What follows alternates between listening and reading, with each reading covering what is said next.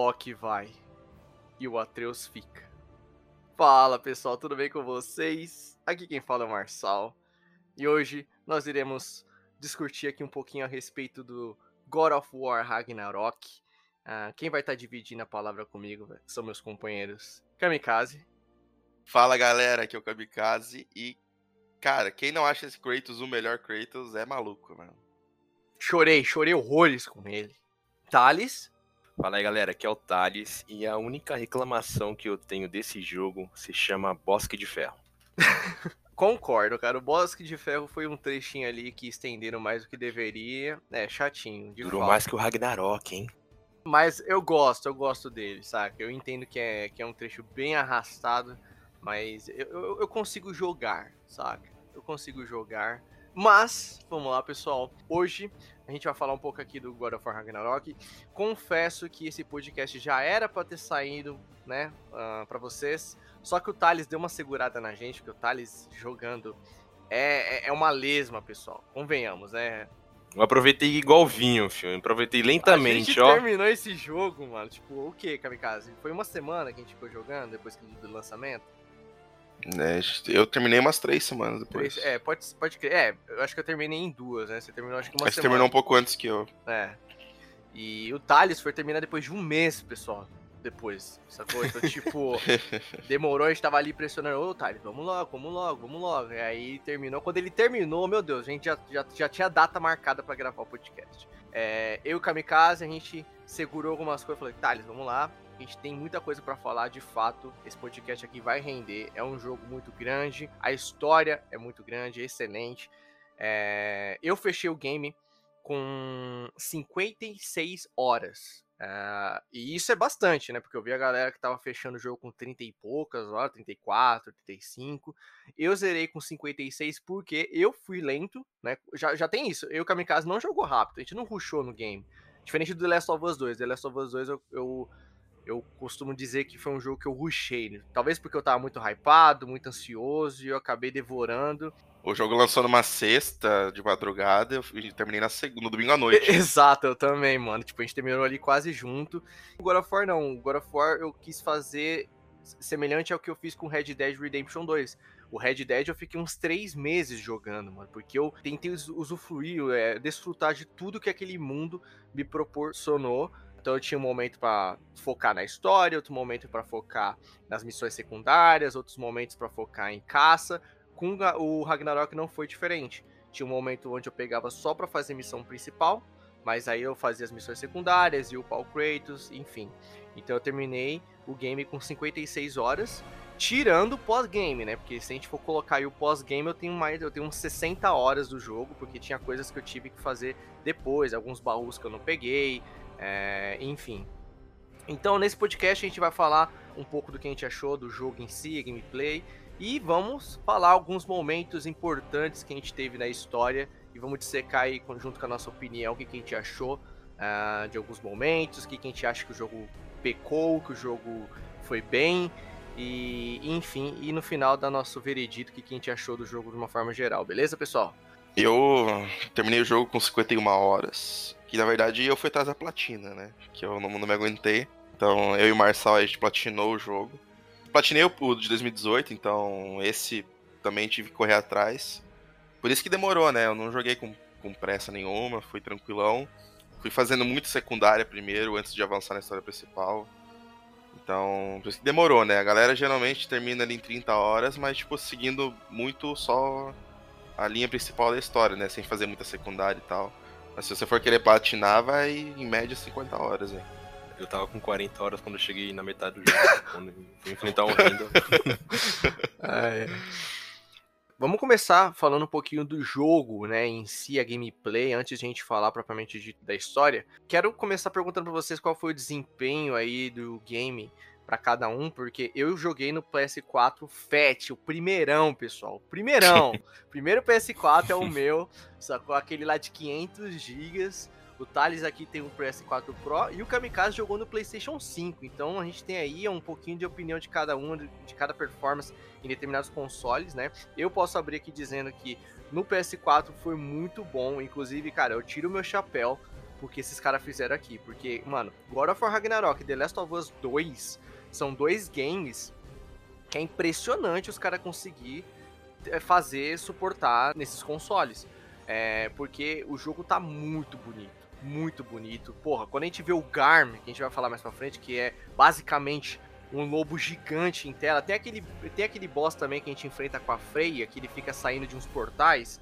Cara, isso aí são coisas que daria fácil, fácil pra é, fazer o PS4 peidar. Queda de frames, né? É, queda de frames e também naquelas transições quando a gente vai mudar o tempo, né, que faz a gente muda entre dia e noite, são transições que são tão fluidas no PS4 que eu falei, cara, como é que eles conseguiram fazer isso, mano? É suave, né? É suave, como é que não teve uma queda de frame disso aqui? Então, tipo assim, eu tiro meu chapéu, foi muito bom, não teve queda de FPS no meu game, não que eu me recorde, mas é aquilo, roda 30, né? Já é de se esperar que ia rodar 30 FPS. Mas o máximo que eu percebi foi a turbina, né, mano? Tipo, realmente, quem joga. Nossa, isso foi foda. Quem mano. jogar no PS4 tem que jogar no fone de ouvido, porque o videogame ele decola. É, cara, e é tipo, é um jogo todo, assim, cara. Não é só um momento assim determinado e tal. É o jogo inteiro. Exato. Qualquer coisa que você tá fazendo, o bicho tá fazendo barulho, cara. Então eu só consegui jogar de head, mano. Se eu fosse pra botar o áudio da, da TV, não dava, não. Não consegui ouvir os diálogos, não consegui ouvir nada, mano. Mas a minha experiência eu achei muito boa, cara. O PlayStation 4 Pro ele tem dois modos, né? O modo performance e o modo fidelidade, né? E o modo de desempenho ele roda um. Tipo, não roda 60, né? Mas ele roda tipo uns 40, FPS 50. Aí eu joguei nesse modo e, mano, tava suavão, mano. Joguei de boa. O jogo é muito bonito, cara.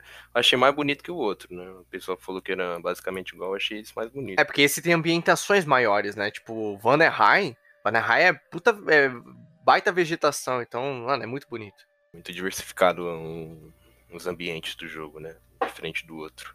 Sim. Cara, no, no Play 5, velho, foi suavão, né? Até porque, obviamente, é um console de nova geração. Uh, o Play 5 mal faz barulho aqui, mano. Ele fica silencioso total. E no Play 5 tem dois modos também, o modo performance e o modo qualidade, né? O modo qualidade ele trava o jogo a 4K e 30 FPS, né? 4K nativo. No modo performance ele vai para 60 frames, mas roda ali em 2K, né? Que eles chamam de 4K dinâmico. Fica ali entre 2K, um pouco, sobe às vezes um pouquinho a resolução e tal. Tem aquele upscaling que acontece. Mas tá, tá lindo. Cara, acho que tecnicamente é um dos melhores jogos que saiu dos últimos anos, assim. Em termos técnicos, né? de desempenho mesmo, que foram raríssimas as vezes que caiu frame. Tipo assim, no, na minha gameplay caiu, acho que uma, uma, vez, que foi quando você enfrenta aqueles generais de Asgard, que, que tem aquelas armas Bifrost, sabe? E aí acontece de estar tá bastante inimigo em tela ali, soltando aquela Bifrost, e aí eu também, tipo, tancando e jogando de volta, e aí, tipo, caiu o frame ali, né? Mas foi só naquela parte ali, coisa de dois segundos, voltou ao normal. O jogo tava lisinho, lisinho. E no Play 5 também tem o, a opção do VRR, né? Que é taxa de atualização variável, ou seja, você pode desbloquear o FPS. Então com essa com esse recurso, cara, minha gameplay chegava 80 frames, 90 frames ali, lisinho, cara. O jogo rodando muito bem. Bom ver que eles conseguiram fazer rodar no Play 4, né? Mesmo que for 30 frames, é, o jogo rodando liso, quase sem queda de frames e com a qualidade gráfica que a gente espera, mano, isso é muito bom. Você jogou mais em qual modo? Modo qualidade ou modo performance? Ah, o performance, mano. Não dá para jogar 30 não, cara. Depois que se acostuma, seus olhos acostumam com 60 frames, eu não volto. Até porque, cara, eu, o meu olho não é bom pra essas coisas. Então eu troco o modo qualidade e o modo performance, eu quase não vejo diferença gráfica, cara. Tipo, eu não sei se é eu que não enxergo bem, o que, que é, eu uso óculos, tá? Mas não é motivo para isso. Mas, cara, qualquer jogo que eu jogue ali, mano, eu já joguei o Demon Souls, o The Last 1, The Last Part 1, né? O remake. Agora fora agora, mano, eu troco de performance para modo qualidade. Eu não vejo grandes diferenças, cara. Mas do 1080 pro 4K você vê? Sim, 1080 dá pra ver diferença. Só que quando o jogo vai no performance, ele pega ali 2K, tá ligado? E daí ele vai pro 4K. Na teoria ele dobra a resolução, só que eu não vejo tanta diferença. E eu opto pela performance, cara. E quanto mais FPS, para mim, melhor. Então eu, eu abro mão do 4K nativo para ter mais frames. Esse é o, o que eu gosto mais. Você não ficou brincando durante o jogo? Tipo, a, às vezes jogava um trecho em performance, às vezes jogava outro trecho em qualidade. Você não ficou mexendo durante o jogo? Não, não fiquei mexendo. Eu troquei uma vez só pra ver. Fiquei cinco minutos e já troquei de novo, mano. Porque o, o God of War também é um jogo que é combate rápido, né, cara? Exato. Quanto mais frames, melhor. Né? Então, eu, eu- cara, eu sempre vou, vou optar por FPS. O jogo pode ser 4K, 8K. Se eu tiver a opção de jogar 60, no mínimo a 60, eu vou querer jogar. Eu opto pela performance. Eu acho que é bem melhor jogar com, com mais frames. Bom, a gameplay do, do Ragnarok, ele é um pouco semelhante, né? Pouco não, bastante semelhante ao de 2018, só que com algumas coisas diferentes. A gente tem armas novas aqui, a gente tem uma gama maior de upgrades. Ah, a gente tem a- as armas novas, a gente vai mais pra frente no jogo, a gente ganha a lança, né? Que vai não só ela ajuda em combate, mas também nos puzzles que a gente vai ter no jogo, que inclusive estão excelentes. Eu adorei os puzzles desse jogo.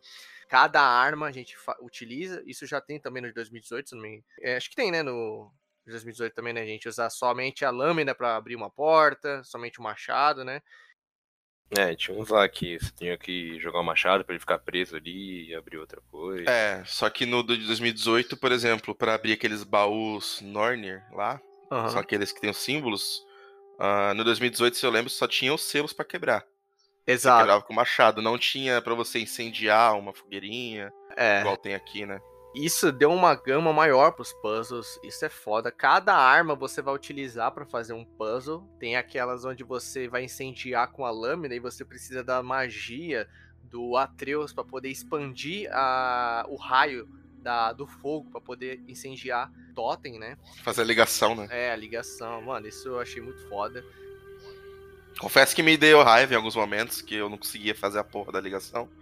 E aí eu, caralho, que merda, mano, não tá indo essa porra. Teve uma lá em Muspelheim High que, meu Deus, eu fiquei, Nossa, é horrível. Eu fiquei meia hora ali. Aham, eu também, mano, é horrível. Acho que, eu- acho que a gente tá falando do mesmo trecho. cara. é horrível, mano. Horrível. Eu vou confessar um negócio aqui, eu vou bater palma aqui também pra acessibilidade do jogo, né? Porque você tem uma opção lá de aumentar o tempo desses puzzles, né? Então eu deixei Ó hack, lá. ó o hack que o Thales fez. Aqui não. É acessibilidade. Tava lá, deixei lá, ó, desligado lá o tempo dos puzzles eu fazia tranquilamente. Filho. Acendi um bagulho, ia lá caçar o outro, acendia o outro, não apagava. Maravilha, mano. É, eu nem, eu nem. Eu, eu dei uma passada, né? Eu sempre dou uma passada pra dar uma olhada, mas eu não, não, não mexi em nada, não. Eu fiz isso com o The Last of Us, eu também dei uma olhada no The Last dei uma olhada aqui novamente, mas eu nunca mexo em nada. Também não mexi, não. Eu gosto de olhar só pra ver mesmo se o jogo tá com bastante recurso, porque sempre tem lá no The Game Awards uma, um prêmio, né, uma indicação sobre acessibilidade. Inclusive o God of War tava disputando também essa categoria no The Game Awards que rolou.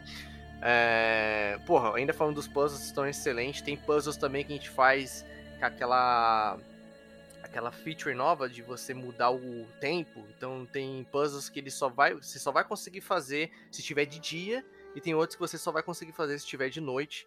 Então isso também aumentou muito o leque de puzzles que tem no jogo. Isso eu achei foda. É, eu acho que o único vacilo que dá é que eles poderiam. Não sei se tem uma opção no jogo que você pode desabilitar, eu não, não vi.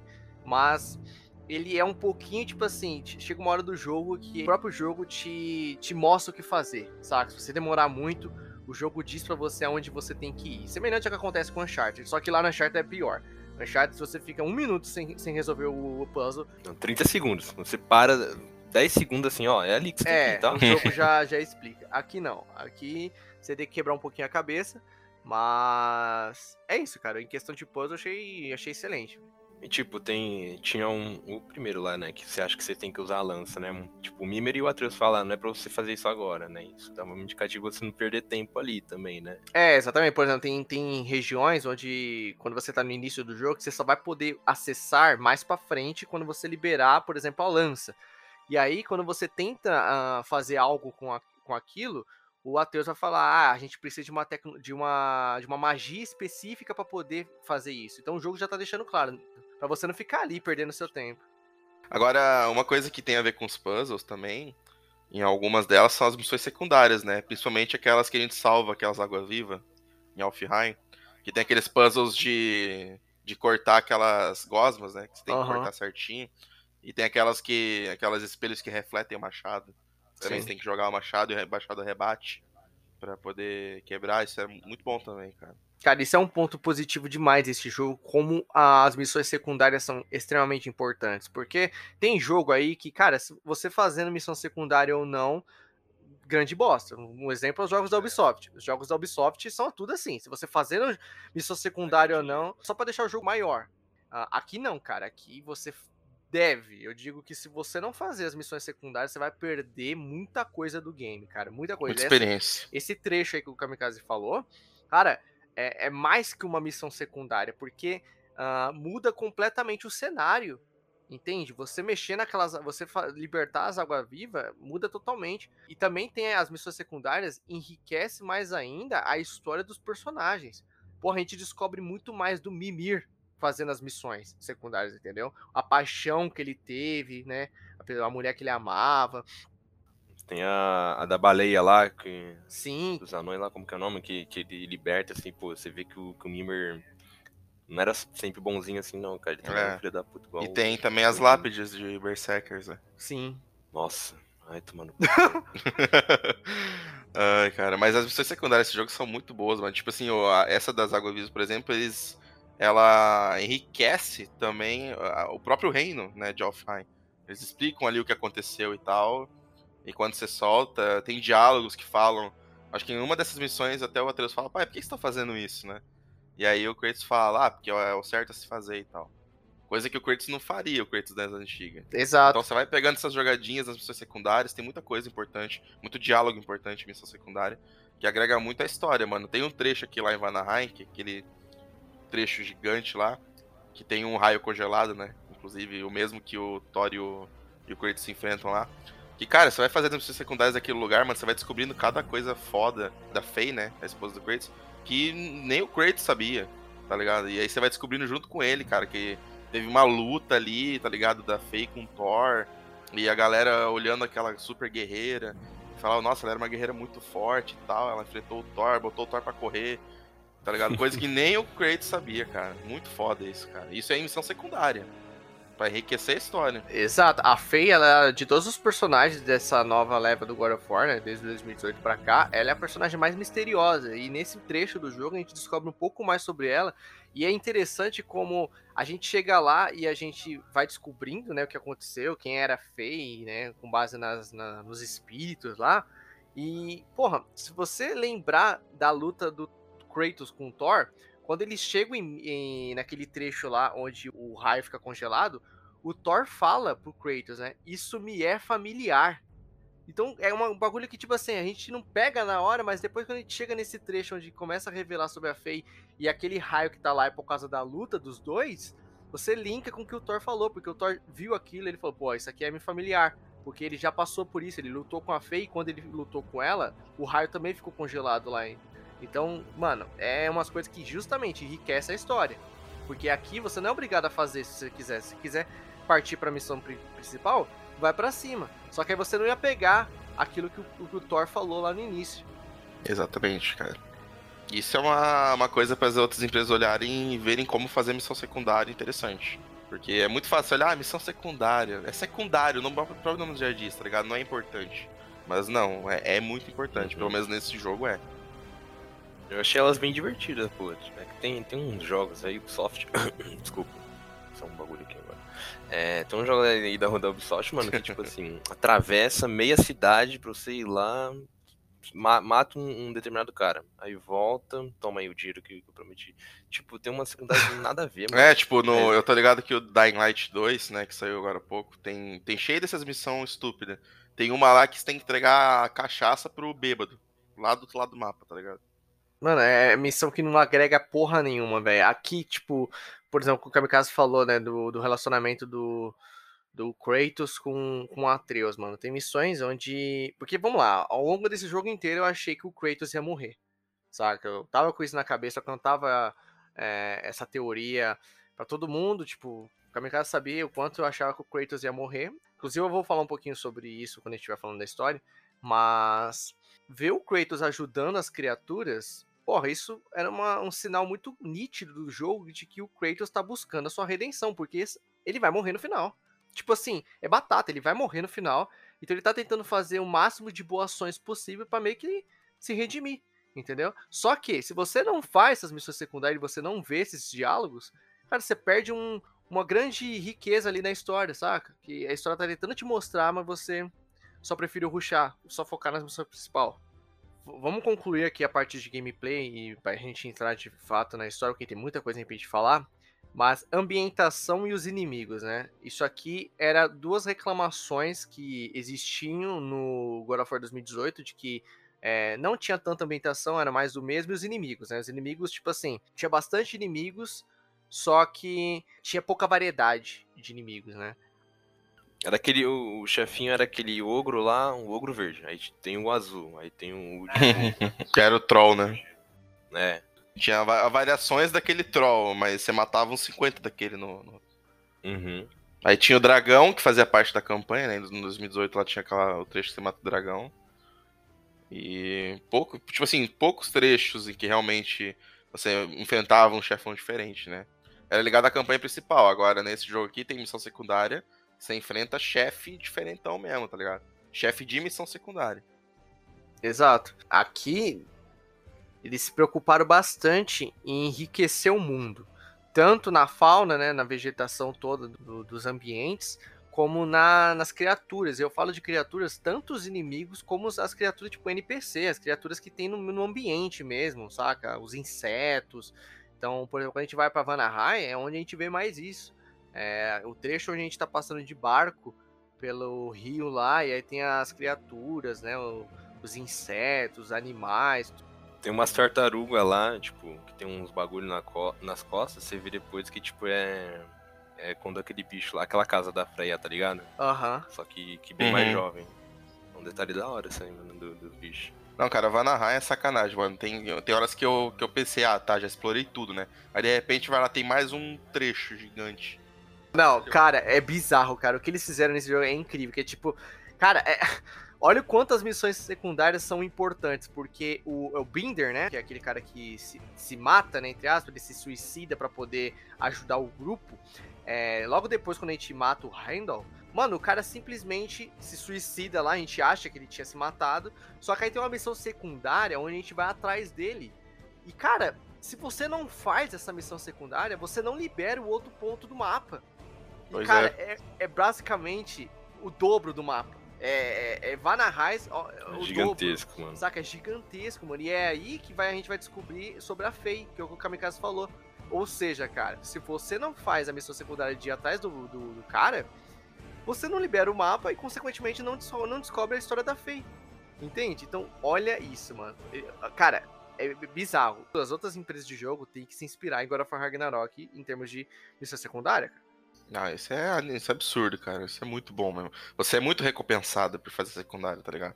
Esse que é o X da questão. Muitos jogos, uh, às vezes, te obrigam a fazer secundário que não te recompensa em nada, tá ligado? Total.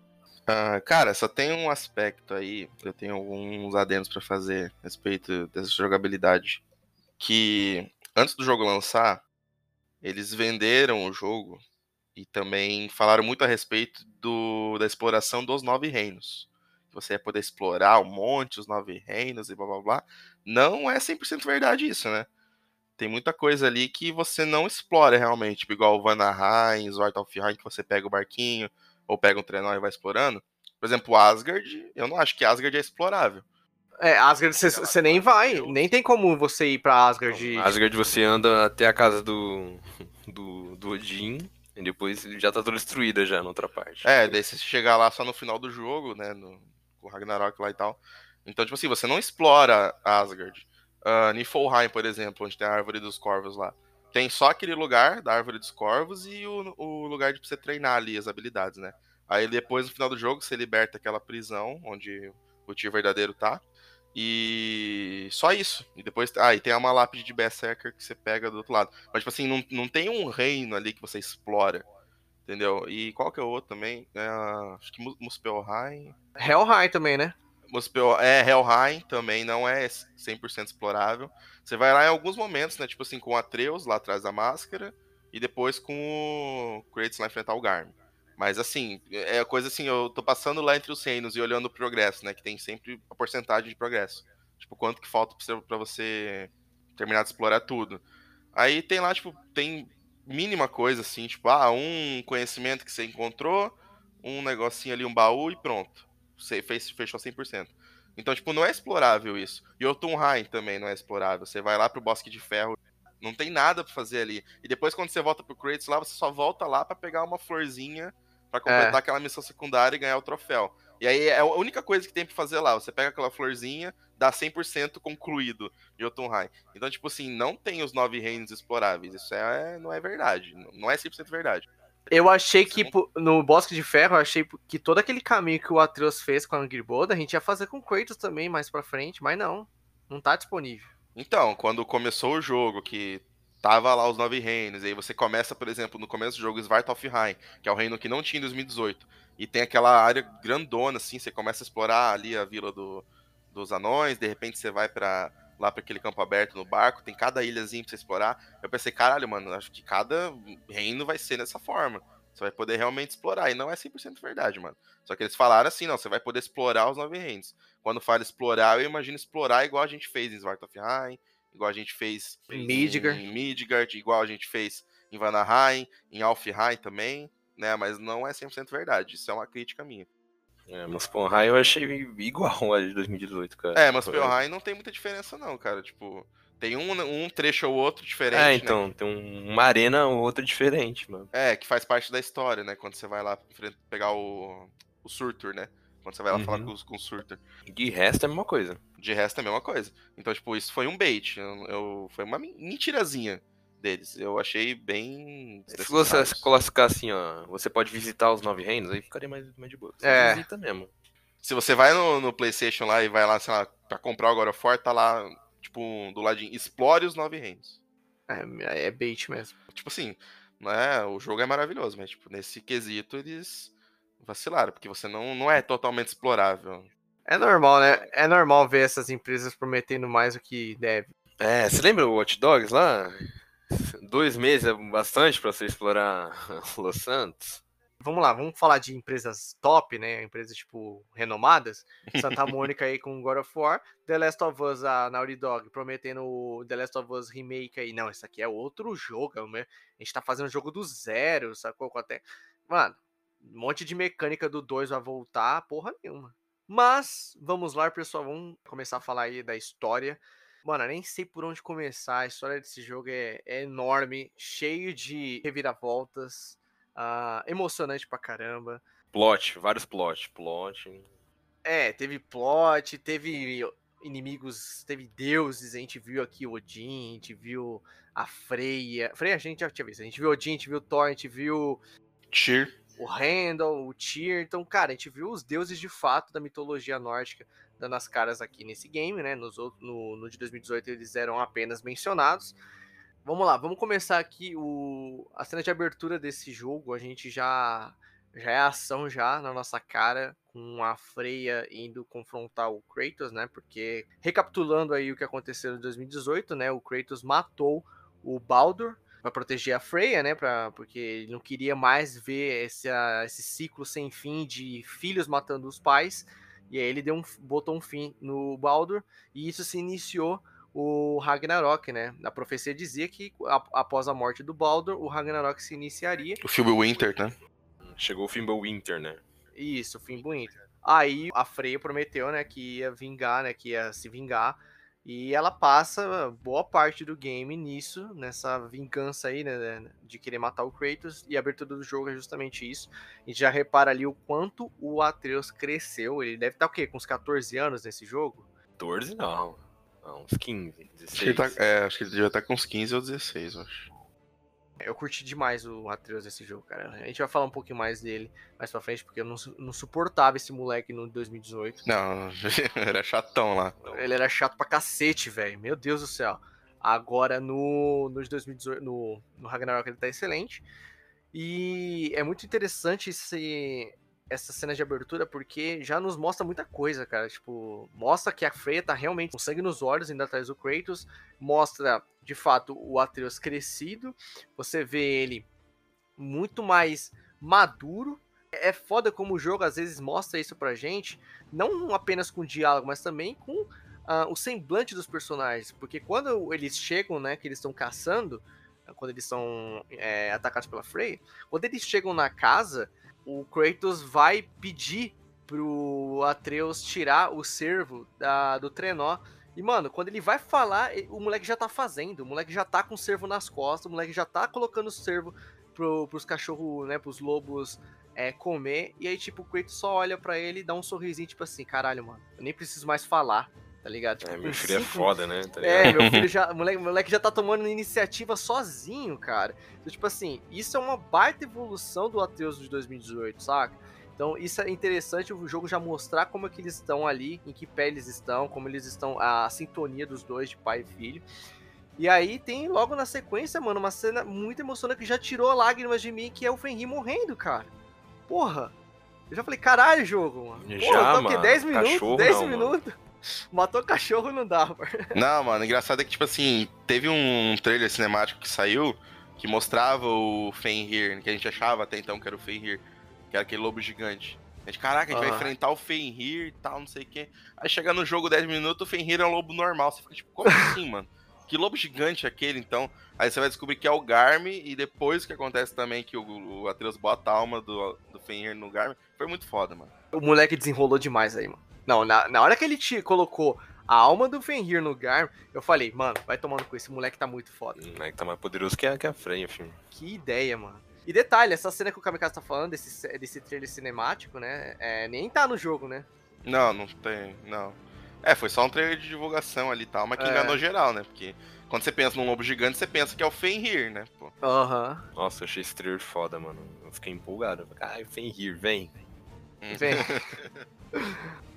Uh, mas enfim, esse uh, início é muito, muito, é excelente e logo no início, sem perder tempo, a gente tem já o Odin batendo, né, o Thor batendo na porta do, do Kratos. Aquela premonição, né?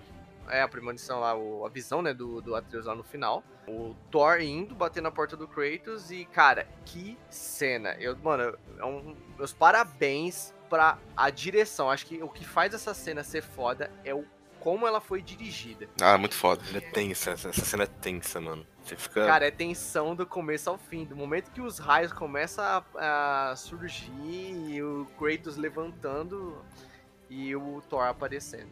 É, é, é foda. Vou falar pra vocês, mano. Tipo, uma forma que você tem para mostrar como um personagem ele é, é uma grande ameaça é a forma que você conduz a cena, cara eu vou falar para você, o, o sentimento que eu senti aqui é semelhante, cara, a, por exemplo, a chegada do Niga no The Walking Dead, cara. Porque foi, é, é, é, isso que eu, que, eu, que eu senti aqui. É tensão do começo ao fim, é para mostrar quem são esses caras. E como esses caras são perigosos. E, cara, é, você topar o caminho deles, você vai se fuder, saca? Não, não é. É, é most basicamente mostrando ali a ameaça porra, quando o Thor passa por, pelo lado do Kratos, você vê o tamanho. Isso eu acho foda como eles fizeram aqui em retratar esses deuses, né? Porque é, Thor, Odin, enfim, são, são personagens enormes, cara. O, o, Thor é simplesmente gigante, cara, sacou? Porque esses deuses são grandes. Por exemplo, o, só o Kratos já tem dois metros de altura. O Thor é muito mais alto que ele, mano. É, chega que é muito maior, saca? Eles são gigantes. É para mostrar que, tipo assim, mano, isso aqui não é um Minion. Isso aqui é Thor. E o fato dele ser gordo, mano, eu achei excelente como eles retrataram. Não, o visual dele tá demais, mano. Tá, tá foda, tá foda. Tinha uma galera leite com pera reclamando, ó, esse Thor aí, não sei o que, a galera achando que o Thor do, da Marvel é Não, não, eu, eu, quero que essa galera, se estiver me escutando, vai tomar no olho do seu cu. cara, acho que a Marvel é referente a alguma coisa, mano. É, para com essa porra, cara. A galera que eu vi reclamando, nossa, mas tá feio, tá gordo. Cara, para com essa porra, mano vai se informar, mano. É, a, a, forma que o jogo retratou a mitologia nórdica, eu vou falar Fielmente. pra você, mano, é um tremendo respeito, cara. God of War Ragnarok e Vikings são as duas obras que eu vi na minha vida que realmente respeitam, pega a mitologia nórdica e tentam ser o mais fiel possível, entendeu? Eles não tentam ficar inventando. A única coisa que inventa aqui é o Kratos, porque o Kratos não existe na mitologia nórdica. Então é isso que é o caminho é, diver, é, divergente. Mas, cara, o resto, toda a personalidade dos personagens é totalmente fiel. E, cara, tipo, o, a aparência dos personagens, pô, o, o Thor aqui, gordo, porra, isso é uma, é uma característica predominante nos deuses nórdicos, entendeu? Eles são deuses que vivem bebendo cachaça, vivem bebendo hidromel. Então, tipo, cara, isso eu achei sensacional. O visual dele é foda. A aparência dele, nessa cena em si, cara, você vê o quanto ele é imponente, cara. O quanto ele é realmente uma grande ameaça, cara. E ju justificando isso, lá depois, quando você vai ler, né, o diário do Kratos lá, que ele, que ele fala do inimigo, mano, ele fala assim, Thor, ele, ele cheira a destruição, né? Cada soco dele é como se fosse destruir o mundo, mano. Sim. A gente tem que abrir um parênteses aqui pra dublagem em português brasileiro desse jogo, que é uma sacanagem, mano. Pra mim é a melhor de, de jogo, assim. Eu achava Last of Us Part 2 boa, mas essa aqui, mano. Cara, tá incrível, mano, incrível. Como cada voz se encaixa. É bizarro, mano. O dublador do Thor. O dublador do Thor, a calma com que ele fala nessa cena, tá ligado? Com o Creed. É, mano, coisa de maluco, mano. Muito bom a, a, dublagem é um show à parte, cara. Tipo, foi escolhido a dedo. Você sente que cada personagem. Mano, cada dublagem ali combina perfeitamente com os personagens. E. Como eu tava falando, né? O, o Thor chegando ali, você já sente a ameaça já de cara. Você sente que ali não é brincadeira. E eles vão. É um acerto de contas, né? Porque, tipo, mano, Sabe o que é o foda? É que, tipo assim, o Thor, ele, ele chega querendo mostrar que ele veio na paz, né? Ah, eu trouxe hidromel. Botou o pau na mesa. é, vamos, vamos conversar. Não tô aqui pra brigar, vamos conversar, tá ligado? E, e mano, é, é muito tenso a, a, a cena. Você tá diante ali de, de, um deus, sacou? Tem o lance do, do Kratos ter matado os filhos dele no jogo anterior. Aí, basicamente, os dois sentam e colocam o pau na mesa, cara. E isso, isso Literalmente, foda, né, mano? Literalmente, o, o Thor mano. pega o Mjolnir, você vê aquela puta arma assim, bum, na mesa. Aí o Kratos pega o machado e põe na mesa. Põe delicadamente, né? Não bate assim igual... É, é, o Thor bate, né? Mas você sente o peso do Mjolnir. Você vê, caralho, mano, essa porra, caralho, o tamanho dessa merda, da cabeça do Kratos. Tinha gente falando que o Mjolnir ia ser pequeno, mano. Ali mostrou nitidamente que não é, do tamanho da mesa, cara, o Mjolnir.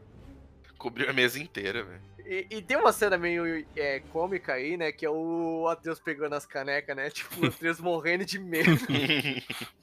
Mano, tem, tem, um diálogo que eu ri muito do Thor, mano. Quando, quando ele viu o Mimir, né? Ele fala, ah, ele tá mais magro, né? Só a cabeça. Uhum. Ai, cara, mas é, é foda, tipo, a, a calma ali do, do, do Thor, né? Tipo, perguntando se o Kratos ele é um homem calmo, né? E aí, de repente, mano, já na sequência o Odin chega, cara. Bate na porta. Eu falei, isso eu fiquei surpreso, mano. Isso aí.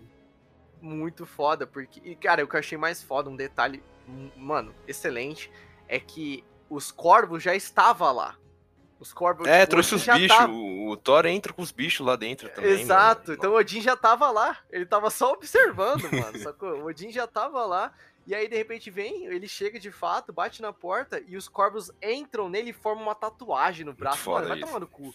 Isso é muito foda. muito foda. Um detalhe do jogo também, se você sempre vê que o Odin tá sem tatuagem, é que os corvos estão trabalhando, né? Os corvos estão aí olhando o mundo. O Odin chega pegando cadeira, né? O Odin não pede nem licença. pede nem licença. Pega cadeira, assim, já sai sentando, já. Não, cara, o Odin é foda, porque ele, ele chega lá e, tipo assim, tá, só querem conversar. Só que ele já sabe que o Mimir tá ali, entendeu? Que o Kratos soltou ele lá da árvore, arrancou a sua cabeça. E eles falam, a gente quer fazer um acordo, né? Porque o Kratos matou os filhos do Thor. Então o Thor tá puto com o Kratos. Só que o Odin não quer guerra, então ele propõe um acordo. Ó, eu deixo você ficar até com a cabeça, você pode até ficar com ela. Só que, ó, o moleque tem que parar de procurar o Tyr. Coisa que o Kratos também não sabia, né? Aí depois ele vai, ó, vamos fazer melhor então. Você fica com o prisioneiro, seu filho, fica seguro, tira a fraia do, do seu pé, que tal? Não, olha é. a proposta, uma baita proposta, cara. Eu aceitaria. Eu também aceitaria. Acabou o jogo, subiu os créditos já. Mas, mano, né? é, o, o, mais genial disso é que, tipo assim, o Odin chega querendo paz, né? Falando, ah, beleza, tipo, ó, vamos fazer um acordo, eu deixo vocês ficarem de boa, vocês não arrumam briga comigo e eu não, eu não arrumo briga com vocês e ainda tiro a freia do seu pé. Mas, tipo assim, ele fez esse acordo e ele sabia que o Kratos não ia aceitar. Claro, é óbvio. Por isso que o Thor tá lá, exatamente é. pra isso. Tipo, ele sabia que o Kratos ia negar, ele sabia que eles iriam em busca do Tyr, Tanto que o Tyr é ele. A gente descobre, o maior plot é ele saber É, que mano. queria que o Kratos fosse atrás do Tyr, sacou? O Odin ele tava sempre um passo à frente. Sempre, mano. E a gente sabia, ele sabia que, que o Kratos tinha matado o Randall. Ele mandando uma de João sem braço pra trás. Não, não põe ele não, caralho. Deixa o moleque em paz, pô. Ele não sabe de nada. Sim, quando o, o Atreus volta pra Asgard, né? E ele fala, eu não sei quem foi que matou o Randall. Mano, naquele Ah, tá momento bom. o Odin já sabia. É, já sabia, É, já. tá bom. já sabia, par. Cara, é, é, na boa, o, o Odin, mano, é, é um dos melhores personagens, um dos melhores antagonistas. Baita assim, vilão, mano. baita vilão, mano. Ele entra pra. Ele com certeza vai deixar a marca aqui como um dos maiores vilões. Porque, cara, é, vilão foda não é só aquele vilão que faz coisas ruins, que ele é mal, que ele mata. Não, é aquele personagem que, tipo assim, você vê o quão ele tá. O quão na frente ele tá diante do protagonista. E aqui, cara, a gente vê o quão é, engenhoso é o Odin. E linkando com o que eu falei da cena, tipo assim, semelhante ao Negan, é aquilo, cara. Quando a, a, a obra ela consegue botar sua atenção totalmente naquele personagem. Então, por exemplo, quando o Odin chegou, eu não conseguia tirar os olhos dele. Eu não conseguia, mano. Eu prestava atenção em cada palavra dele e eu sentia a ameaça que ele era. Tipo assim, não precisava ele matar ninguém ali. Você sentia a ameaça ne- nele somente com as palavras dele, com a presença. A presença é o principal, cara. O cara é imponente. Toda cena que ele aparece, ele rouba a cena. Você vê que ele é um Exato. cara diferente.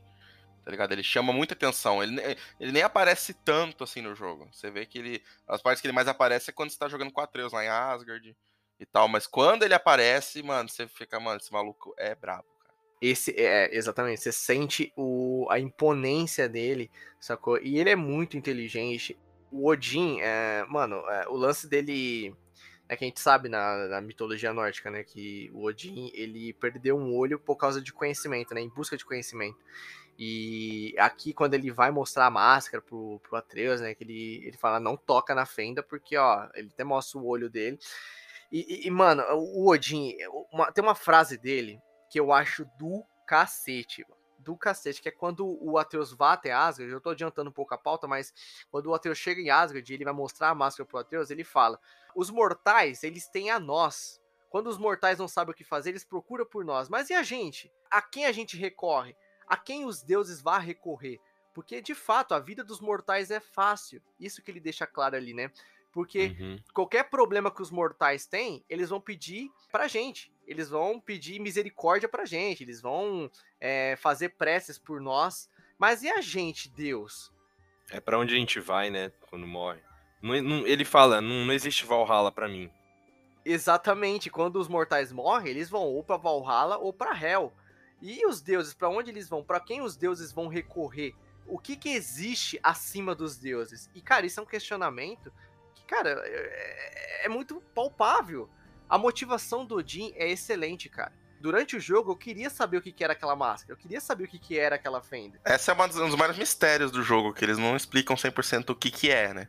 E esse é o foda, Kamikaze. Esse é foda. N- eu não quero que volte. Eu não quero. Eu acho isso, isso é o grande atrativo desse jogo, é você ficar se questionando junto com o Odin. O que, Uhum. que é essa máscara e o que, que é essa fenda. E quando o Atreus destrói a máscara ali no final, você sente a dor do Odin, porque eu queria saber o que, que era a porra da fenda, caralho. Sim, sim. Sacou? Total. Isso é muito, muito muito foda, foda. cara. Isso Eu é achei muito que foda porque é o- interpretativo. O Atreus ia botar a máscara, mano. E aí ele ia virar um máscara. Ia né? virar uma. Alguém me segura. Mas ele- eles falaram que é inspirado no, no, no Máscara. É, É, porque o, a máscara do, do máscara é a máscara do Loki, né? Que ele fala. é. Uhum. Mas assim, ela tem um monte de escrita grega, japonesa e egípcia, né? As escritas que tem na máscara.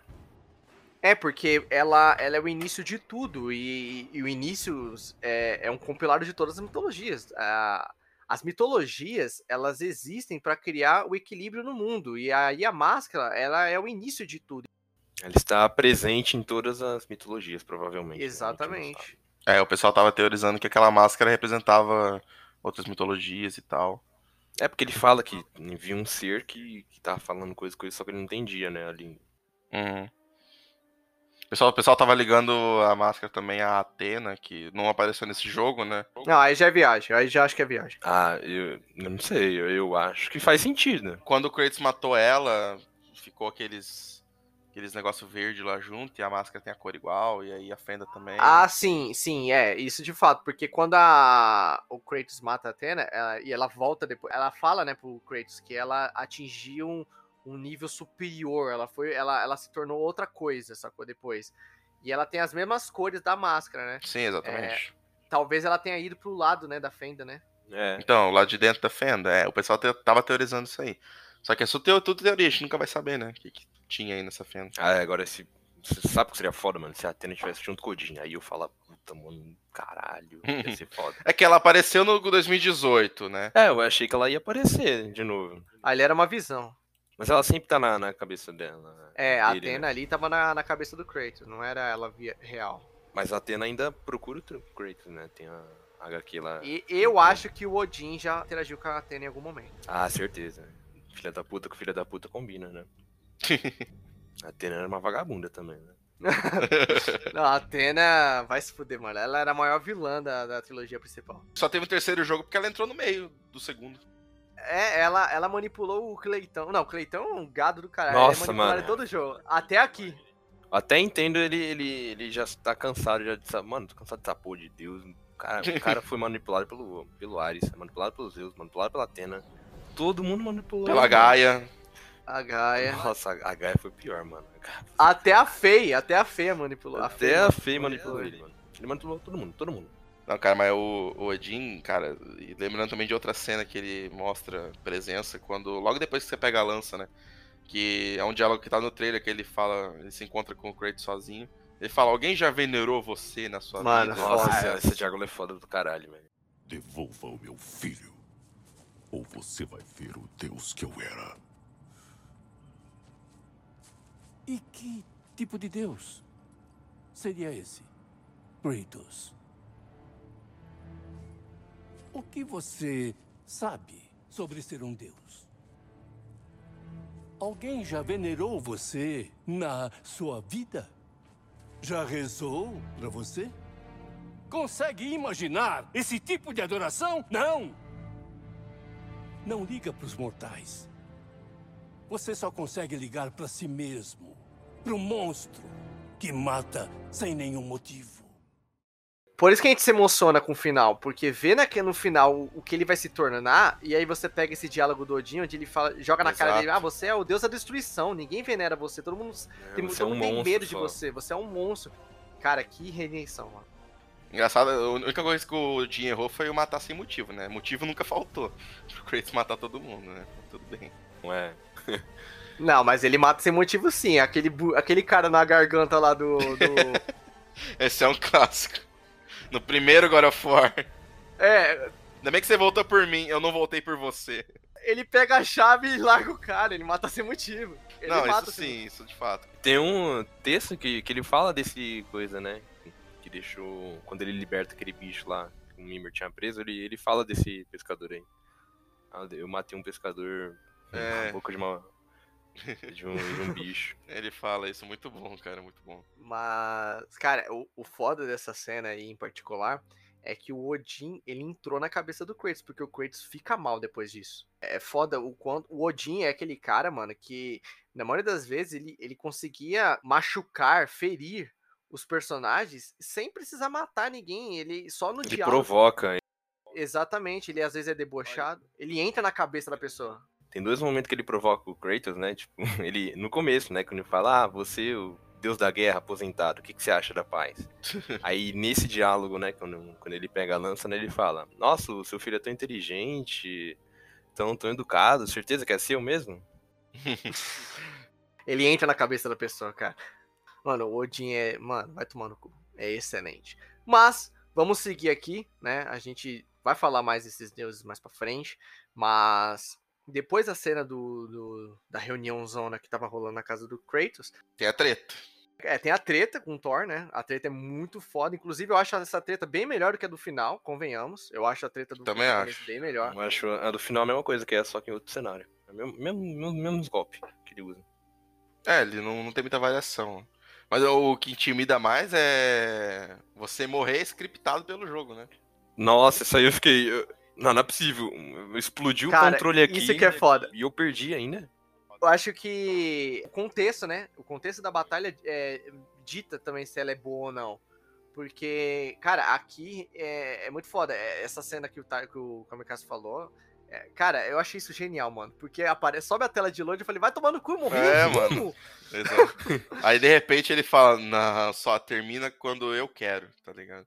Cara, vai tomando. E aí ele ressuscita o Kratos no Mionir, um desfibrilador, mano. Muito foda, vai tomar no cu. Excelente, cara. Do caralho, diretor aí agora mandou bem. Não, a direção desse jogo. Ele ganhou, né? Melhor direção também, né? No The Game Wars, né? Não, foi o Elden Ring. Foi o Elden Ring? Puta, mano, porque é em direção desse jogo. Olha a cena, cara. A cena de, do, do, do pau na mesa é, é, foi foda. do pau na mesa. Mas, mas enfim, é, uma coisa que ficou na minha cabeça por um bom tempo no jogo é o que, que o Odin ficou conversando com o Atreus enquanto o Thor tava lutando com o Kratos. Ficou isso na minha cabeça, mano. Esse cara deve ter falado alguma coisa. Moleque, eu tenho uns brinquedos em Asgard, vem me conhecer, sabe? Tem umas amoeba lá. é, lá. vem pra cá. Vamos lá. E, cara, isso foi muito foda. E depois daí eles buscam. É, é partem pra busca por Tyr. Cara, eu, eu curti bastante o Tyr nesse jogo, saca? Eu, eu, eu, curti ele, o personagem. A dublagem tá incrível também. Eu sei quem é você, matador de Deus. É, mano, é muito bom. Eu gosto muito da bom. calma dele. Uhum. Enquanto ele é calmo na, nas palavras, né? Ele, porque é aquilo, esses deuses é, é. Você vê que, tipo, eles têm propriedade quando eles falam. Ele é aquilo, tipo, eles falam com calma e claridade. Ele é muito claro nas palavras, né? O, o, o Tyr. Cara, eu, eu, curto bastante. Mano, tem um trecho do jogo quando, quando o, o Atreus liberta o Garm, que ele chega e fala: O Garm, não me disse que você que fez isso, rapazinho. ele é muito da hora, cara. Não, ele é da hora, só que confesso que até ele revelar que era o Odin, eu tava achando esse Tyr bem bundão, mano. Tipo, fazendo nada. É. Entendeu? Você achou que ele ia ser um personagem bem mais recorrente, que ia participar de algumas coisas. Ele só fica lá na casa do Sindri, de boa, aparecendo em alguns diálogos lá. Um mó bundão, não querendo lutar, não querendo fazer nada. Eu até pensei, ah, no começo tudo bem, ele acabou de ser libertado, talvez ele tenha esse pensamento tal. Mas ele vai perceber que era uma coisa muito maior, ia voltar, ia querer lutar. Uhum. E a gente ia ver o Tyr em ação. Eu também achei. Mas assim, é, a gente, depois do plot, a gente entende por que disso. Mas enquanto o personagem Tyr foi uma decepção, né? Porque os trailers tudo indicava que ele ia ser um personagem e tal. É óbvio que eles não queriam revelar o plot, né? Mas a gente vê ele no trailer e a gente esperava que ele fosse um personagem maior. É, assim, o personagem Tyr em si foi uma decepção nesse jogo, né? Mas tudo em prol do plot que a gente já, já falou, né? E o quanto o Odin tava na frente de todo mundo esse foi o maior plot, né? O quanto ele tava à frente de todos. O cara tava ali observando cada plano. É, se você reparar os diálogos dele depois, você vê que é um Odin lá. Porque tem uma hora lá que ele descobre que realmente que, que a profecia tava errada, né? É, que ele fala, ah, não vou matar, tem, tem as guardianos bom lá, não vou, não vou liderar ninguém, não. puxando, o puxando o saco lá do, dos caras. Não, não é só o Odin, não, mano. Tem muita gente boa lá. É, e daí depois, tipo assim, conforme você vai jogando de novo, Brock sempre desconfiou do Tyr. E ele vai dando umas pinceladas conforme você vai jogando de que o Tyr tá esquisito. Ele dorme na armário de vassoura, porque você vê que no armário tá o corvo lá, né? Por isso que ele, ele se teletransportava de, de lá. É, mano. Então, isso é outra coisa que eu ia falar. É... Complementando isso que o Kamikaze falou, tipo, depois que a gente descobre que não é o Tyr e que é o Odin, tudo isso faz sentido. O fato de ele não querer guerra, porque ele tá. Ele não quer guerra porque é o Odin ali. O Odin não quer o Ragnarok. O Odin tá evitando o Ragnarok, então é totalmente compreensível. Mas, durante o jogo, é, é, claro, por exemplo, o Kamikaze falou agora que quando você joga pela segunda vez, você começa a perceber algumas coisas, né? De que não era o Tyr ali, por exemplo, o próprio Brock. O Brock tava desconfiando dele desde o início. Só que, durante a primeira jogada, quando eu tava jogando, toda vez que eu voltava pra casa do Sindri, eu tô falando voltar mesmo, eu na gameplay, sem ser uhum. cutscene, sem ser o jogo me levando para lá, tô falando quando eu ia mesmo para lá, nunca eu via o Tyr. Sempre tava a Freya lá no jardim, tava o Brock e o Sindri ali na, na, na fornalha ali, né, forjando peças, enfim, ali no local onde a gente viu o Kratos, só que nunca tinha o Tyr. Aí, uh, o Tyr tava sempre no armário de vassoura. Sempre. Tem até um diálogo que o. Que acho que o Brock fala, né? Ah, ele tá de novo lá dentro, ele tá de novo lá dormindo numa, no armário de vassoura. Por quê, cara? Era o jogo dando pistas de que não era o Tyr. Porque que acontece? Não tinha como o Odin ficar de olho neles o tempo todo. O Odin tem coisas para fazer em Asgard. Quando ele não tá ali é, como Tyr, ele entra no, no, armário de vassouras e se teleporta. E é por isso que ele tá. Quando depois você vê, ele tá sem as tatuagens, né? Um tá lá esperando a Atreus e o outro tá lá dentro do armário. Exato. Entendeu? Quando ele, quando ele esperava a oportunidade, ele esperava a deixa para poder virar o Tyr, sair do armário, né? Ficou bem estranho isso, né? Mas saiu do armário ficar lá enganando todo mundo, entendeu? Saber em que etapa né, eles já estão, em que parte do plano eles estão executando, para ele estar tá de novo à frente deles, entendeu? Então, cara, isso eu achei genial. O jogo foi muito. É, a direção, mais uma vez, é, saber fazer isso de uma forma que ficasse convincente e que a gente pudesse sentir. Porque é aquilo, pessoal. Se o Tyr não fosse um personagem importante, não fosse um personagem querido, porque querendo ou não, eu senti eu gostei do Tyr a gente não ia sentir nada no final, sacou? A gente ia sentir só pela morte do Brock. Mas não, antes do Brock morrer, quando o Tyr mostra que é o Jim, cara, isso já foi um baita, tipo, eu já fiquei de boca aberta. Aí depois, cara, isso foi foda. É, isso foi foda. E o, o engraçado, né? O Brock desconfiava desde o início. O homem mais inteligente vivo não desconfiou de nada. E o Brock foi quem salvou geral ali. É, não, tipo, na cena ele fala assim, não, agora eu, eu conheço um caminho pra Asgard. Ah, então por que você não falou, seu filho da puta? É, mano, o próprio Mimir fala, essa é uma pergunta é, boa. É verdade, isso aí é... Ah, é antigo, é longe daqui. Aí o Brock fala, eu vou, eu vou pegar minha... o Tyr, eu vou pegar minhas coisas ali. Você não tem coisas aqui, caralho. né, você só fez uma sopa mais ou menos. Por que você tá chamando o garoto de Loki? Você sabe é, o nome só dele, o, o Odin que chama um, um de Loki. E. Ó, tem outra coisa que. Isso eu descobri hoje, mano. Tem outra coisa que indica que o, que o Tyr não é o Tyr. Se você. É, a legenda. A legenda? você joga com a legenda desabilitada, você vai perceber, né? Mas você tá habilitado lá, o Tyr ele é, tem um acento, né? Então, toda vez que o Tyr fala, não tinha acento. Mas aí quando o verdadeiro tiro aparece, quando ele falava, aparecia lá o acento, o nome dele. Mano, foda. Um pequeno detalhe. Nem, não, não... Você não percebe isso de primeira. Ah, não, muito difícil, mano. Mas é, é esse tipo de coisa que depois que você joga, você vê que tava tudo premeditado nesses detalhes, você pensa, mano. Tava tudo na sua cara, cara. É, mano, isso enriquece tanto um jogo, uma obra, quando a obra quer te mostrar aquilo, só que você não percebe de primeira, porque obviamente você tá vendo a primeira vez, tá jogando a primeira vez. Mas depois que você joga você olha isso e vê que tudo faz sentido, mano. Você engrandece tanto uma obra. Que é, é por isso que eu falo. Você tem que aproveitar o máximo da primeira jogada. Uhum. A segunda vez, cara, não é a mesma coisa. Porque a segunda vez você já vai saber que o Tyr é o Odin. Então você tem que aproveitar, aproveitar o máximo. Então eu vou falar pra vocês, mano. Eu ter zerado esse jogo com 56 horas, pra mim, mano, tá ótimo. Eu aproveitei o máximo que o jogo me proporcionou. E é foda, porque o Odin, ele enganou todo mundo. Não só os personagens, mas a gente, cara. Ele enganou a gente. Se você não me falar que isso não é um puta de um vilão, eu não sei o que é, cara. Pois é, cara. E a galera às vezes esperava que o Odin fosse ser aquele vilão mais, tipo, né, que aparece muito e, e bate um monte, mas, cara, o, o que faz o Odin ser tão foda é, é isso, mano. Exato, eu vi gente reclamando do final do jogo, falando que a batalha com o Odin foi meio bosta. Mano, entendo uma coisa, pessoal.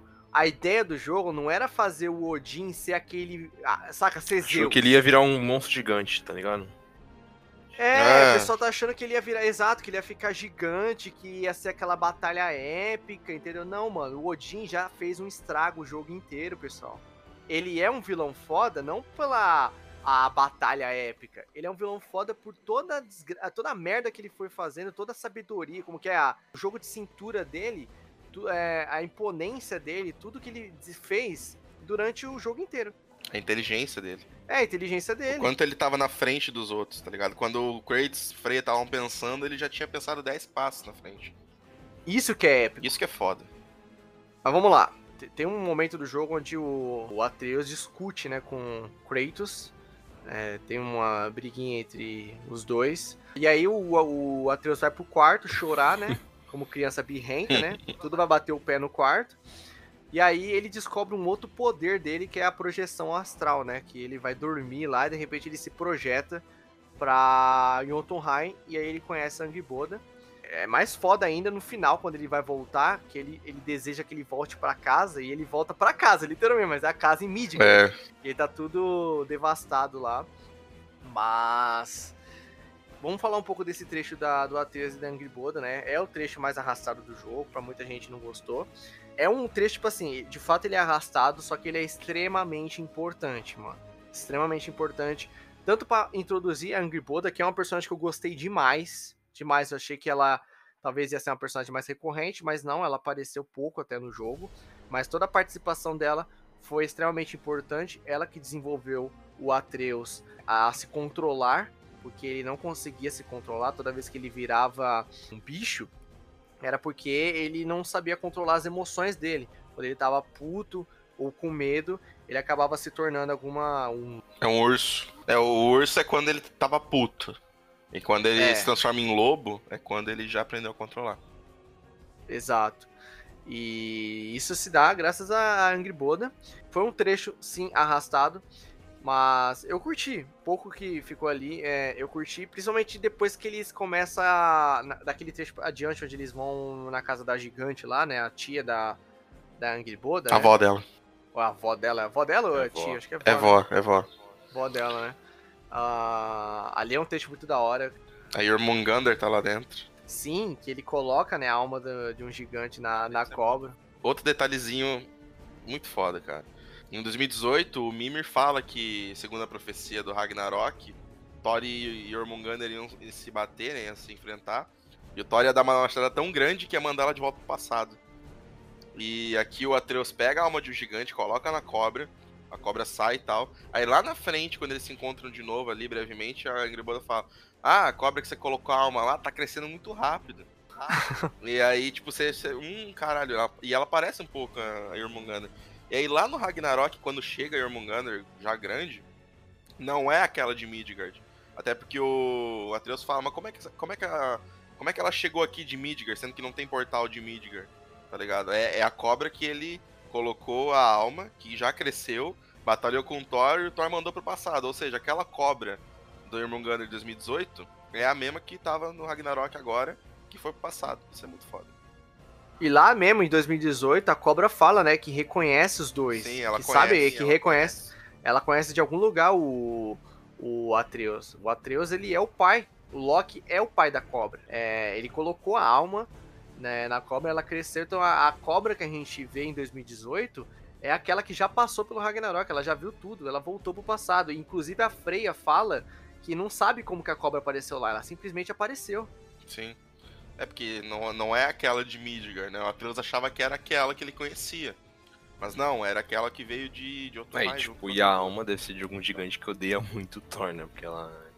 É. O Mimir fala que ela não gosta do, do Thor. Ela detesta o Thor. É, mas isso aí é o. Os Asgardianos, em geral, não, não gostam de gigantes, né? Desde 2018 tem essa treta aí. Mas quem criou o genocídio lá, que matou todos os gigantes, foi o Thor. Foi o Thor. Então te- tem uma lógica do porquê a cobra não gosta do Thor. Porque a cobra é um gigante. Sim. E aí, esse gigante tem raiva do Thor. Porque o Thor que, que extinguiu o- os gigantes. O, o resto que ficou, que permaneceu, é os que estão nas bolinhas na Pokébola. e os que estão espalhados em outras mitologias. É. É, mano.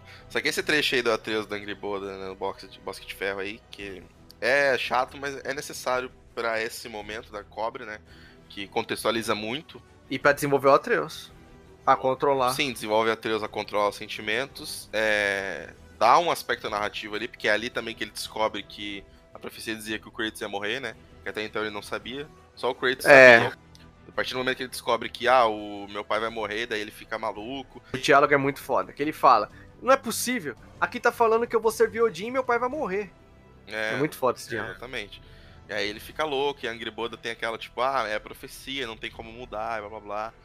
E aí isso também o Atreus ensina pra ela, né? Tipo, não necessariamente vai seguir, a gente pode mudar.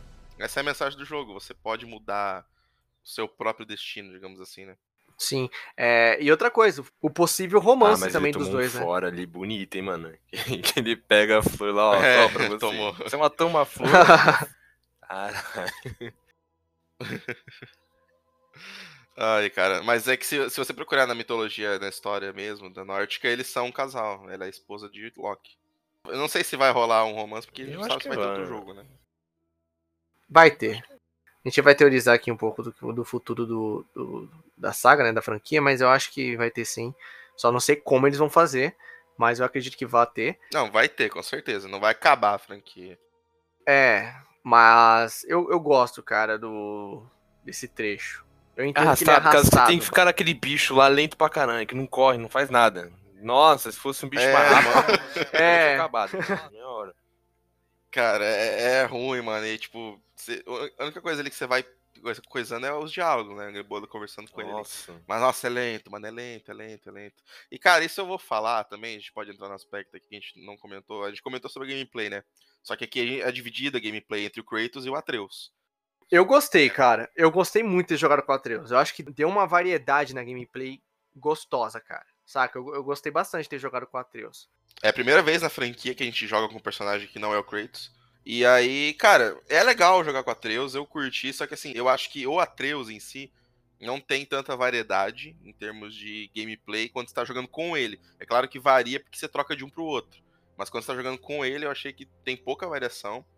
E ele é muito apelão, mano. Tipo, ele é muito Nossa, ele- rápido, ele, defende, é muito ágil. Esquiva, a esquiva dele é muito rápida. Assim. É, mano, tipo, ele é muito OP. É isso que eu queria falar. Tipo, o Atreus ele é OP. Entendeu? Então imagina, sei lá, no God of War futuro que ele seja o protagonista, tá ligado? Você pensa, mano, o cara é, é semideus, o cara é metade gigante. Porra, e fazendo tudo que ele faz ali. São trechos interessantes. Ele é bastante OP nesse jogo. Eu achei ele muito OP, mano. Eu achei equilibrado a, a gameplay com o Atreus, por quê? Porque, de fato, em termos de gameplay, ele não tem variedade. Só que os trechos com o Atreus são os melhores momentos da história em termos de revelações. É onde a história mais progride é com o Atreus. Sim. Ficava ansioso pra jogar com Atreus de novo, porque, tipo, vem história Exato, aí, cara, exatamente. Era esse sentimento. Então, por exemplo, primeira vez que a gente pega o Atreus, é ele indo atrás da freia lá. Sacou? Tipo, o moleque já tem culhão, mano. Não é culhão, é burrice, né? É. Não, eu, eu acho que é culhão, cara. Eu acho que o moleque. é, é, eu, eu sinto que ele tem culhão, cara. Sacou? O moleque tá bem desenrolado aí. Mas ele, ele, mas, tipo, ele sabia que a Freya não ia matar ele ele. sabia, mano. exato, cara. Ele sabia que a Freya não ia matar ele. Sacou? Então ele, ele, ele tava mais tranquilo. Então, tipo assim, ele foi lá, foi pra. Tem, tem um trecho do jogo que ele fala pro grupo lá na casa, né? É, o que, que vocês acham de eu voltar pra Asgard? Pra obter mais informações. Aí o Mimir fala: Eu acho que é sábio, moleque. Acho que você, deve ir, porque a gente não tem tantas informações assim. Aí o Uhum. moleque vai. Todo manipulador, igual o Loki, né? Afinal de contas, ele é Loki. Ele chega lá no Odin com o João sem braço. Então, não sei quem matou o É, Rendo, tô não. sabendo de nada, não. Mas, mas eu tô aqui pra te ajudar, topa? Vamos continuar essa porra aí. Mano, o moleque tá muito foda, bicho. Então, tipo assim, de fato, a gameplay dele é bem repetitiva. É a que menos tem variedade. Só que, em termos de história, quando chega com o Atreus, a história avança muito.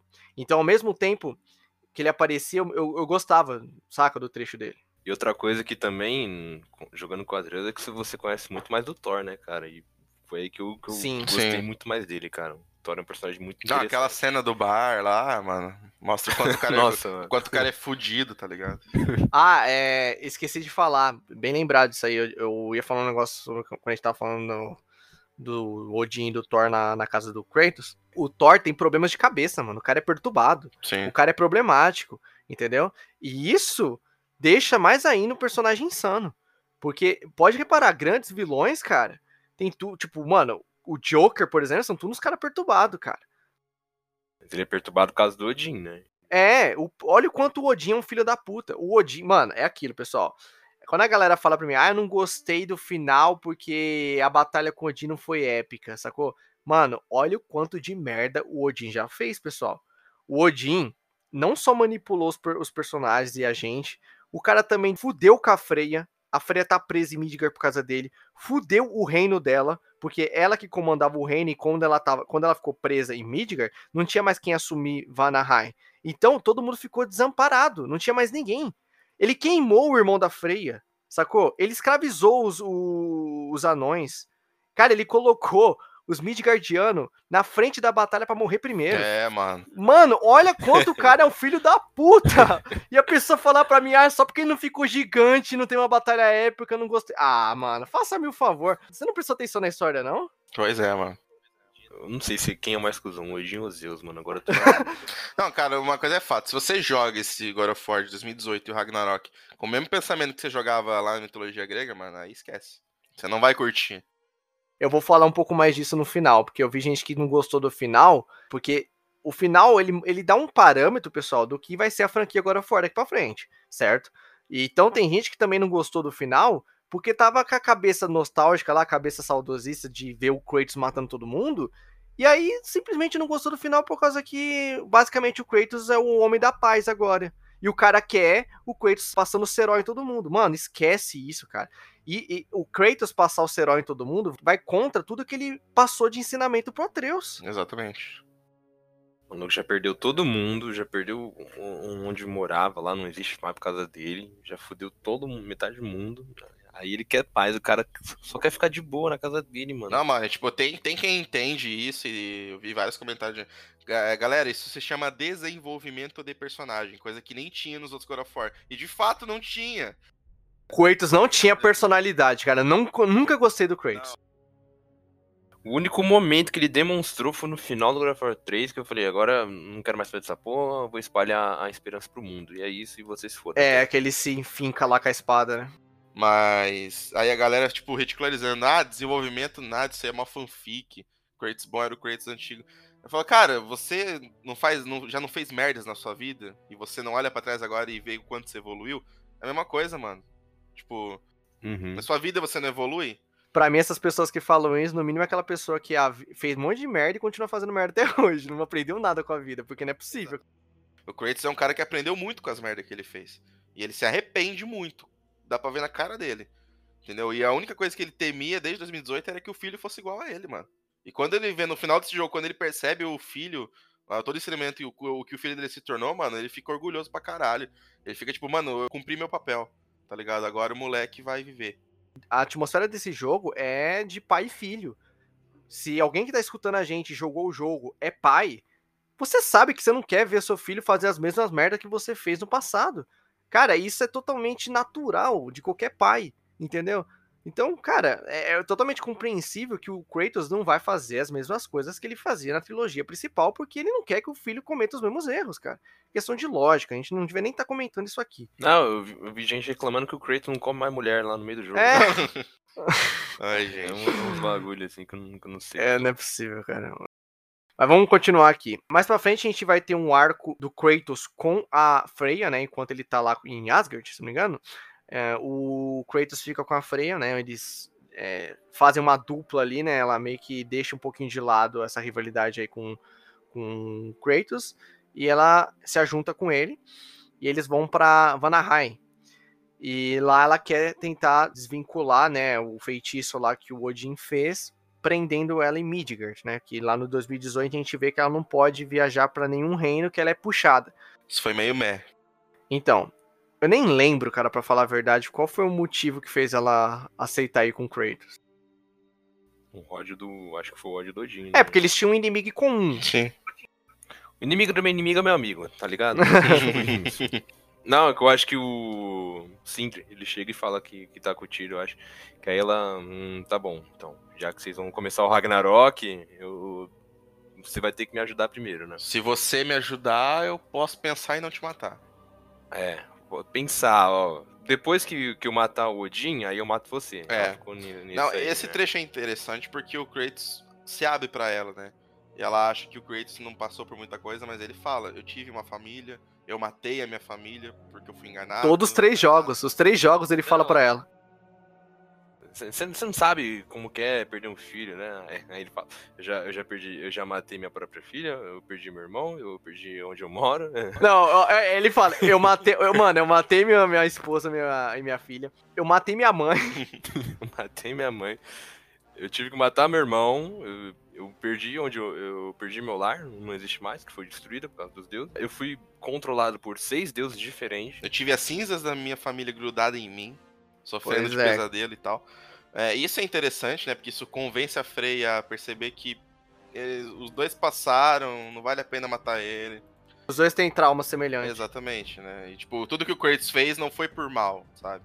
Mas vou falar para vocês, mano, o diálogo entre os dois, onde o Kratos fala para ela. Tipo assim, ele fala: eu não, me, eu não me arrependo do que eu fiz. Só que escolher viver ou morrer deveria ter sido uma decisão sua. Eu peço desculpas por isso por ter intervido. Ai, aí, aí foi foda. Aí quebrou ela. Aí ela. Aí quebrou ela. Aí ele falou assim, Freya, se você quer outro filho, a gente faz. Cara, o trecho que eu falo que é meio meh, que eu acho que é um furo meio bizarro, é que ela descobre que ela pode ficar nos seios em forma de águia de boa. Tá ligado? Que ela não vai ser puxada de lá. Mesmo com a maldição. Fala, mano, o Odin não ia ser tão burro assim, velho. Tipo, então, eu falei isso, eu falei isso contigo no, no, no PV, não foi, mano? Eu, eu, falei, cara, ela ficou como um corvo, como águia o tempo todo. É, mano. Depois ela fala, ah, eu, eu posso ficar de boa aqui. Ah, pá. Aí ela, fa ela fala o seguinte, ah, eu descobri isso quando liberaram a viagem entre os reinos. Tá, mas quando foi liberada a viagem entre os reinos? Eu não entendi se foi desse jogo aqui, tipo, na hora que você libera a portinha com os reinos. É, eu acho que foi. Mas, tipo, mano, é bizarro. O Odin não ia cometer um vacilo desse, tá ligado? Nunca na vida. O Odin foi burro aí. Mas também ficar de, de águia ia ser embaçado, né, mano? Eu não ia querer viver de águia, né? Só viver de minhoca. Não, não viver de águia, mas tipo, o povo dela lá se fudendo em Vanaheim, ela podia muito bem lá de águia orientar todo mundo. Ela era Exato, líder, ela podia. Ela podia falar, tipo assim, lá quando a gente vai pra Vanaheim, a gente vê o, a galera lá que morava lá, né? Os espíritos lá. É, eles falam que tudo ficou devastado depois que a gente não tinha mais alguém para comandar. Ela tava desaparecida, Freia. Porra, filha da puta, por que, que você não veio em forma de águia, já que você pode falar? E avisou pro povo que você tá preso em Midgard. Talvez o próprio povo ia se juntar para poder resgatar você. Exatamente. Já que todo mundo venerava ela. Exato. Cara, não faz sentido nenhum, bicho. É, mano, é, esse é um erro bizarro. E que imagina, se o Odin fosse banir ela de todos os reinos, banir totalmente. É, de todas as formas. Não aconteceu isso, ela podia ir de boa nos outros reinos, de forma de águia. E outra coisa, se ela não falasse, né? Se ela ficasse como águia e não pudesse falar, mas não, ela fala, é, ela interage com nós. Exata, exatamente. Ela fala normal, conversa. E reclama, hein, mano? Nossa, como reclama, É, ela, tá, ela é chatona ali, mano. Ela só sabe reclamar. falei, vai tomando seu. Caralho, tem uma hora que ela. Chega, Creighton, não quero mais ouvir você. É. Vamos lá. É, mais pra frente o Atreus ele decide, né? Ir pra Asgard. Ah, aí é um trecho bem da hora, porque ele vai até a casa dele. Na verdade, ele vai até a casa da Freia, né? Que tá toda largada lá. Pô, oh, que dó da tartaruga lá, mano. Largaram a tartaruga lá. Ficou tão focada na vingança que, que nem cuidou do, das plantas dos bichos. É, é mano. mano. Tinha um bosque mó bonito.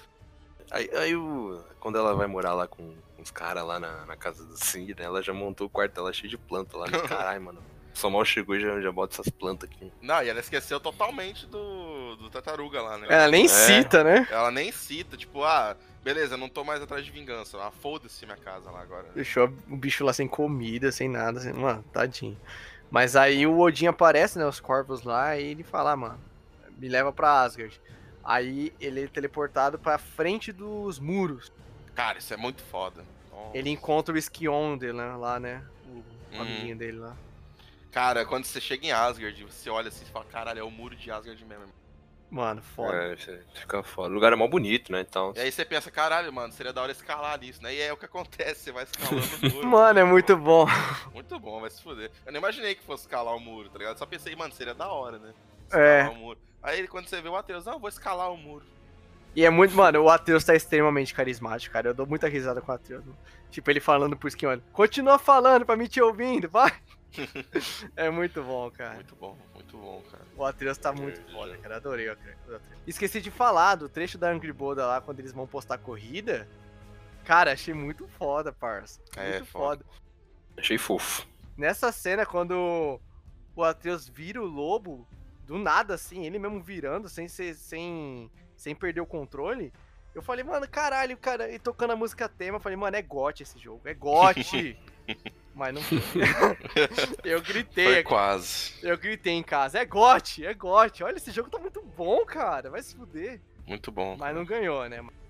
Mas aí ele sobe lá o muro, né? E é muito foda, mano. Sobe e não tem cutscene, não. É nós subindo mesmo. É, já gameplay. É gameplay. E aí ele encontra com o Randall. Mano, vai tomando cu. Que, que apresentação. Não, sério, a primeira aparição do Randall. Conhecido como o mais filho da puta do jogo. Mano, que arrombado, cara. Sério, tipo. vi- Você vê assim, nossa, esse cara tem uma cara de ser filho da puta. Ele é, mano. Não, e ele é pra caralho, mano. Escroto. Nossa, muito filho da puta. Não, ele, ele, ele pega o Atreus, né, e vai andando assim, né. Aí ele fala, ah, eu achei que todos os, os Rangers fossem deuses, né, mano. O, Skon- o Skjonder, né, que ele fala com isso. Ah, se o que falou e não Deus Aesir aqui, então ele tá certo, né? Ele é muito debochado, né? É, Ai, ele, ele fala lá depois pro Kratos, ah, então você é o pai do mesticinho, né? E aí tem a rainha do Visco, né? O Visco que matou o Baldur. Nossa, muito filha da puta. Nossa, esse maluco é escroto pra caralho. ele fica provocando Atreus o jogo inteiro. mano. Mas aí, mas aí ele, tomou um. Não passou nenhum raio laser, né? Quando o Thor chega pra ele, sai de perto, moleque. Vai, ele É, cuidado eu senti o fedor. tudo, né? Aí ele, vê nos meus olhos então, o que, que eu vou fazer com você? Aí ele fala, você é doente. Ah, é, muito, muito da hora, mano. Muito bom, cara. Eu adorei. Mano, ele. Cara, ele segura o Atreus ali pelo braço, você fica tenso, mano. Olha, ele vai largar o moleque. É, ele tá comendo uma maçãzinha, né? De boa, né? Ah, você é o convidado para todos, então por que, que você tá aí fora e não aqui dentro? É. Cara, vai tomar no cu, mano. Que personagem foda, mano. É foda de filho da puta. É Muito foda bom, de filho da puta, né? Nossa, o papel dele era fazer a gente sentir raiva. Foi muito bem executado, mano. Porque você até. O, o- depois que você. Quando você mata ele, você até comemora, né? Você fala, foi o filho da puta arrombado, caralho. Nossa, fica feliz por ele morrer, cara. Nossa, E detalhe, o Kratos não queria matar, né, mano? Ele que, de... ele que forçou o Kratos a. Não, o Kratos foi obrigado a matar. Eu vi uma galera também que falou que se decepcionou com Asgard, achou que Asgard ia ser diferente e tal. Ah, achou que era a terra. Do... É porque na mitologia fala que Asgard é feita de ouro, né? Aí eles acharam que ia ser aquela coisa feia da Marvel. Aquele palácio feio da Marvel. Cara, eu adorei Asgard porque eles pegaram como referência Vikings, né, mano? É, eu O também. salão lá é salão de Viking. Sim. Não, eu curti também, mano. Não precisa ser algo ah, grandioso, cheio de coisa. Cara, é- é- é- aí entra o lance da essência, como a gente fala, pessoal. Tipo, a essência dos personagens tá ali, mano. Tipo, mudar um pouquinho a estrutura de Asgard, eu não vejo problema. Eu achei do caralho. E. Vocês querem falar mais alguma coisa do Randall? Ah, que ele é mu- muito OP também, né? Que ele, ele prevê É. o futuro. Ah, e o Mimir fala, né? O Mimir, ele. Ah, ele. Ninguém nunca acertou ele. Então. Vai ter trabalho, Kratos. Não, e tem o trecho também que ele bate na. A filha do Thor lá, mano. Nossa, isso aí foi. A Trude. A Trude, isso. É outra, outra excelente puta, personagem. mano, Filho da puta. Igual a Trude. Só eu fiquei olhando pro raba dela, mano. Que rabão ela tem. É, Caralho. Meu Deus. Ah, eu achei que era. Meu Deus do céu, velho. Ela andando ali, eu falei, caralho, mas enfim, continuando. Ah, foi filho da puta ali, cara. Tem a Sif também, né? Ah, a Cif é gostosa. Mas a hein? Sif, quando, quando, quando ela apareceu, foi, nossa, que cheiro de, de, de vadia, né, mano? Essa mulher deve ser filha da puta. E era entre aspas, ela não gostava da Atreus, não, né? É claro, também matou o filho dela, né? É. pois é, né? E matou com prazer, né? Mas, sei, mas não sei, eles. Acho que eles não gostavam muito do, do Magno do mod, né? Porque o Odin fala lá, ah, eles eram uns inúteis, né? É. Acho que ninguém gostava. Fizeram- eu acho que eles fizeram um favor. O, o Odin ele fala, né? Ah, o Magni e o Mod, ah, tudo bem, eles não serviam tanto. Agora o Baldur É, o importante. Baldur. Ele fala isso. Mas enfim, ah, o trecho lá do Kratos encontrando as Nornas, né? É um trecho muito importante, velho. Porque ali elas deixam claro que o. né, elas deixam claro que o Kratos vai morrer, né? Elas meio que confirmam a profecia. No entanto, é, vamos deixar claro que elas não estão vendo o futuro. Elas apenas sabem as escolhas que a pessoa vai fazer. Isso é bem diferente, isso é muito interessante, cara. elas ficam. E, e detalhe, vocês repararam que aquelas Nordas lá eram uma pessoa só? Era a mesma pessoa no passado, no presente e no futuro. Sim. Ela sabia o futuro também, porque, tipo assim, quando a Freya falava, ela completava o que a Freya falava, o Kratos também. Então, mas isso não é prever o futuro. Isso é porque ela sabe a escolha que você vai, que você vai fazer. Ela sabe a, a escolha das palavras, digamos assim. Entendeu? Ela sabe as decisões. Então, por exemplo, ela, tudo que o Kratos falava, ela sabia o que, que ele ia falar. Parecia. Parecia que ela viu o futuro, mas não é. Ela sabe as escolhas que você vai tomar. Tá ligado? É, tipo as irmãs do destino lá no. Isso. Na mitologia grega, né? Só que lá elas realmente previam. Só que lá elas eram filha da puta e o Chris passou o rodo nelas, né? é, pois é. Mas uma coisa que eu acho foda é logo quando eles estão saindo de lá, que é. Ai, detalhe, mano, a forma que eles viajam pro reino das Nordas e que é com aquele cavalo, mano, ah, da hora demais. muito foda, muito foda. Foda, foda Mas uma coisa que eu acho interessante é que logo quando ela, eles saem de lá, a Freya vai até em direção a uma árvore e ela pega uma corda que, se não me engano, a mitologia nórdica fala que o Odin tentou se matar. E isso ela vai usar no final para poder enfeitiçar o Odin. Isso eu acho foda, mano. É um detalhe. Ela guardou aquela corda. Uhum. Sim. Muito foda, mano. Não, mas foi foda quando a ela fala lá assim, né? Mas aí eu devo dar um prêmio a ele, né? Por, por ter matado um Baldur, né? Ele mata deuses. Só que agora fica triste quando faz isso. Sim, é. Pô, e aí quando ela fala assim, aí, aí você vai, você vai saber que o, que o Random planeja matar o Atreus em Asgard, aí você vai fazer o que faz de melhor, né? Aí, nossa, muito foda essa hora. É, mano. É que daí, tipo, nessa, nessa, nessa parte aí que eles falam, a gente precisa de alguma coisa, eu preciso, eu preciso de alguma coisa pra lutar com o Randall. E aí que eles vão atrás da lança. Aí a cena de construindo a lança é muito foda, né? Porque quando eles tomam a, a iniciativa de ir lá encontrar com a criatura que faz a lança, o Sindri quer ir a todo custo. Ele não quer deixar o Brock ir. Aí você fica se perguntando, por que, mano? Ele tá tão na pira, assim, de, de ir junto, sacou? E aí você entende que lá a gente é revelado que o Brock, ele tá morto, sacou? E sabe o que eu é. acho foda, mano? Que é tipo assim, olha que bagulho obscuro, mano. É que o jogo lá em 2018, se não me engano, ele falava que o, o Brock, ele é daquela aparência azul por causa que ele ficou muito exposto às exposição lá que ele fazia das coisas. Só que aí, depois que é revelado que ele tá morto, a gente descobre que na verdade ele é daquela cor porque é o cadáver, cara. Ele não tem alma. Ali. Não tem alma, exatamente. Ele vai tomar no cu, mano, que bagulho. É creep, né? E o próprio Brock não sabia disso, né? E o Sindri não queria, não queria que ele soubesse, por isso que ele não queria que ele fosse. Isso é um é. aspecto, cara, muito foda de como esse jogo conseguiu fazer esses personagens serem tão bem desenvolvidos, né? Simples ferreiros. Eles não são só os personagens que vão garantir o upgrades nas nossas armas, não? É. É, lá no 2018 você pensa, ah, eles só vão, só estão aqui no jogo pra upar o nosso personagem, essas coisas aqui e tal. E lá eles realmente tinham é só essa função, né? Na história. Mas aqui, mano, a profundidade dos dois é muito foda, mano.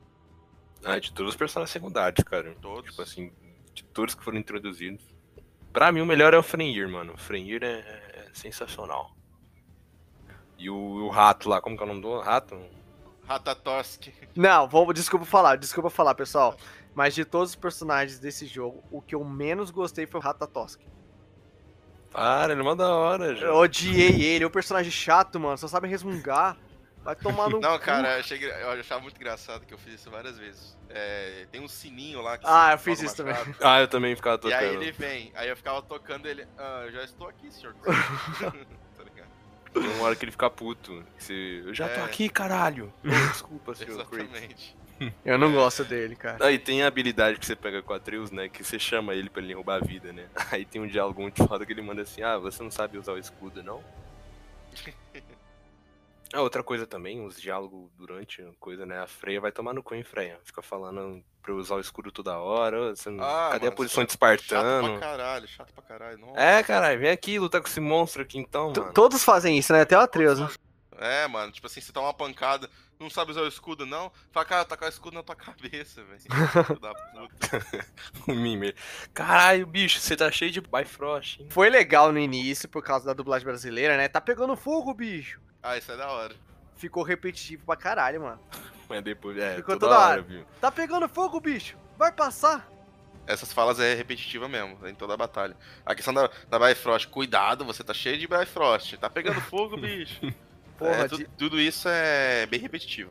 Acho que deve ter uma programação assim, ó. Quando você tá andando de Bifrost, o Mimir vai falar isso. É, Não, devia ter, tipo assim, pra danos de Bifrost, tem, tem umas 4, 5 diálogos diferentes, mas não, tem um mesmo. Isso fica repetitivo.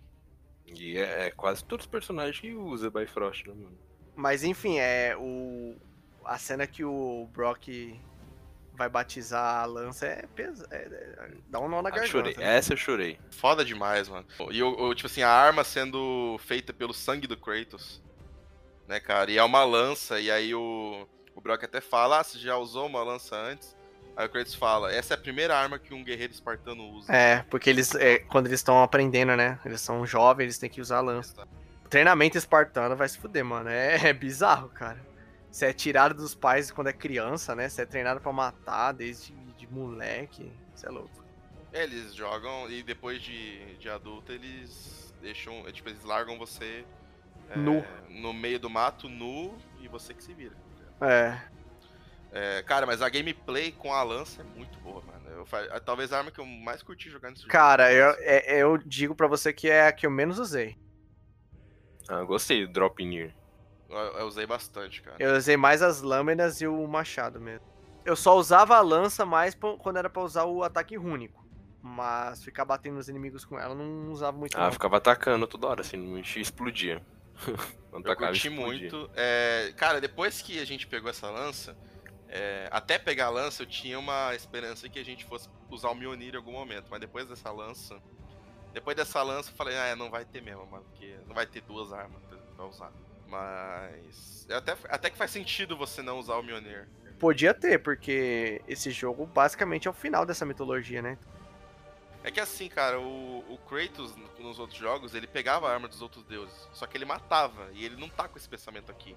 De matar. Sim. Então meio que, tipo assim, não faz sentido ele usar o Mjolnir nesse, nessa parte, entendeu? E sabe o que eu fico pensando às vezes? O Leviatã e o Mjolnir têm o mesmo poder, mano, pra- praticamente. De voltar pra mão do Kratos, saca? Aí, tipo, É, podia ficar repetitivo. é, só muda que um é de raio e outro é de gelo. E outra coisa, mano, é. Vocês não acham que também o... rola aquela questão de ser digno ou não? Ah, eu acho que não. Eu não sei se rola. O, é, a Trude pega, o Odin pega no martelo. Eu acho que talvez possa ser entre eles ali, entendeu? É, Entre a família. na batalha contra o Thor, o- tem um momento que o Thor joga o, o, o Mjolnir e o Kratos tenta pegar e não consegue. Ele segura. Tá, mas ele fica forçando pro lado e não consegue puxar.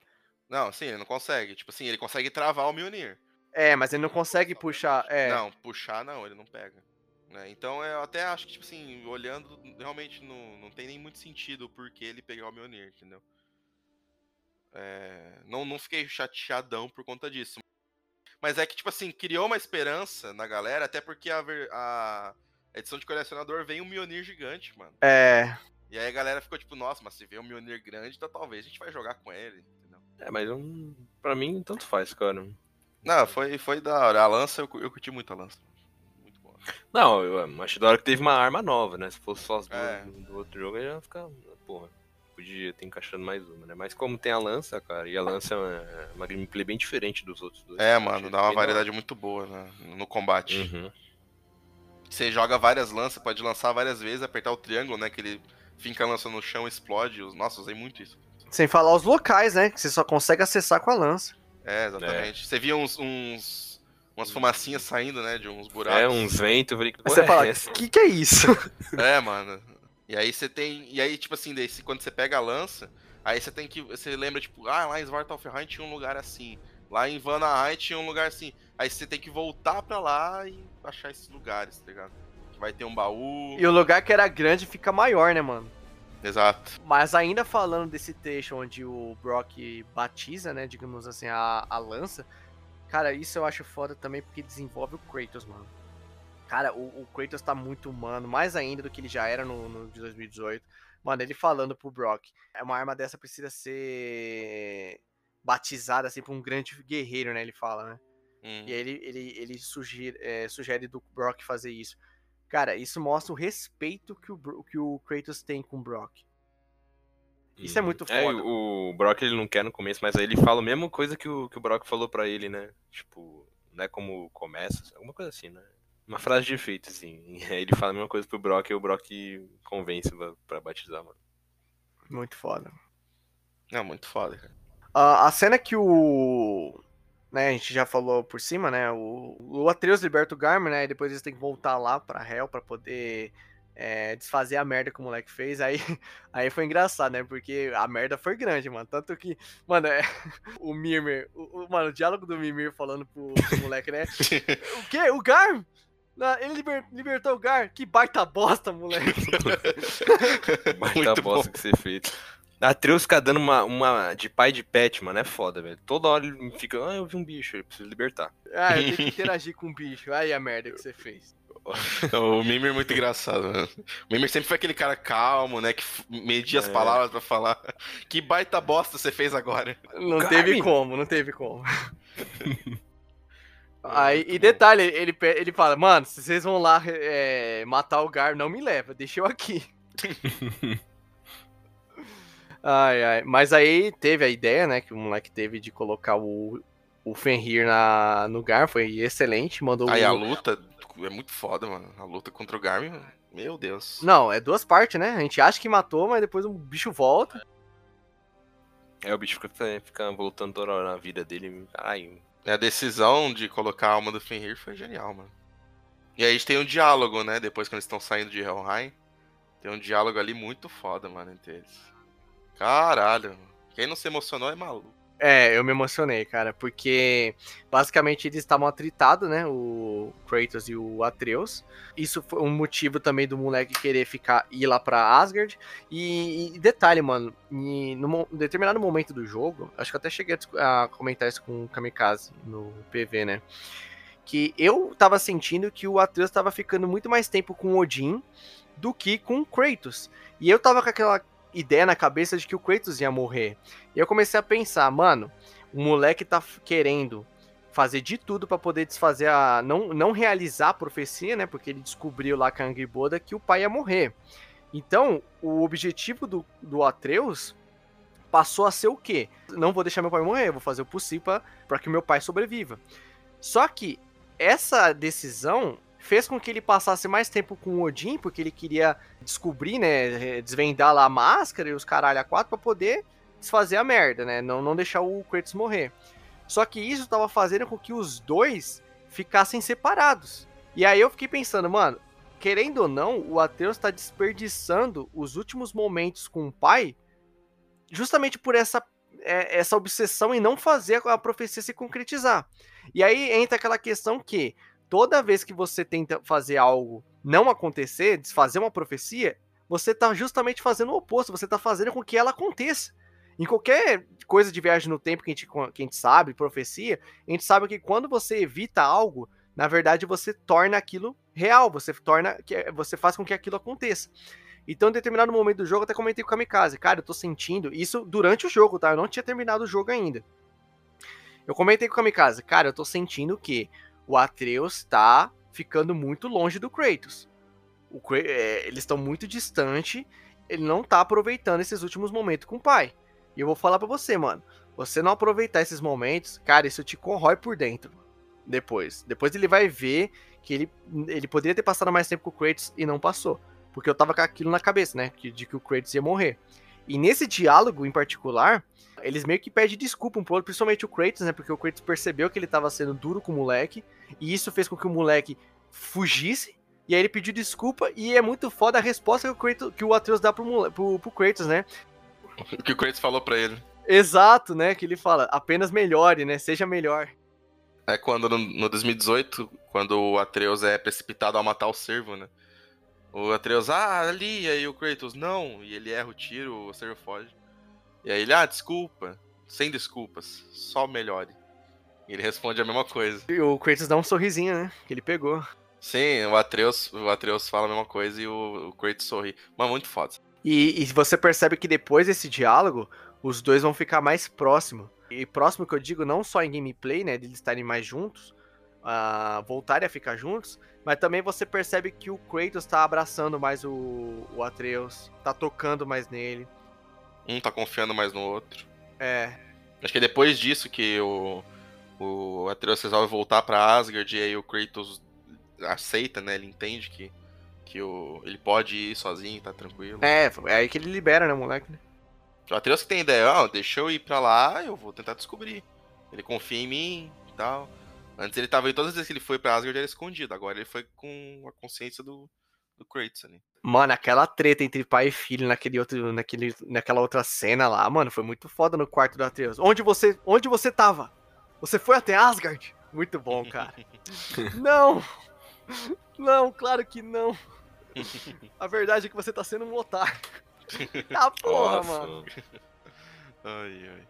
Como, aí o Kratos fala, o Kratos fala, como você quer que eu confie em você se você tá mentindo pra mim? Sim. Cara, e é, é, foda ter essas, essas cenas, né? Porque é, isso acontece, mano, entre pai e filho. Tem momentos de desavença, né? E, e, cara, essa construção, todos esses momentos que eles passam junto é muito foda, cara. Os momentos onde eles estão unidos, os momentos onde eles estão separados, onde eles estão discutindo. E a rebeldia do Atreus aqui é totalmente compreensível, sacou? É, ele tá um jovem dinâmico aqui. é uma rebeldia da adolescência. Exato. Mas vamos lá, hein? Quando o plot desse jogo, né? Quando o Tyr realmente é revelado que é o Odin, cara, ali chocado, fiquei chocado. Comecei a chorar, falei, caralho, mano, o Brock morreu, você vê o peso ali, olha a merda que aconteceu. E é muito foda. Agora, abordando mais essa cena, né?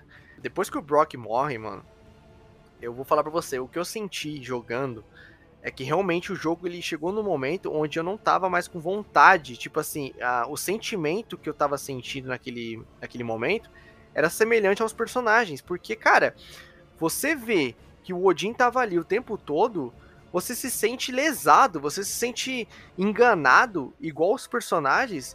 E, mano, é, o foda disso é que o que mais sente ali é o Atreus, porque quem teve ideia de levar o Tyr para casa quem teve a ideia né, de, de encontrar o Tyr foi o Atreus.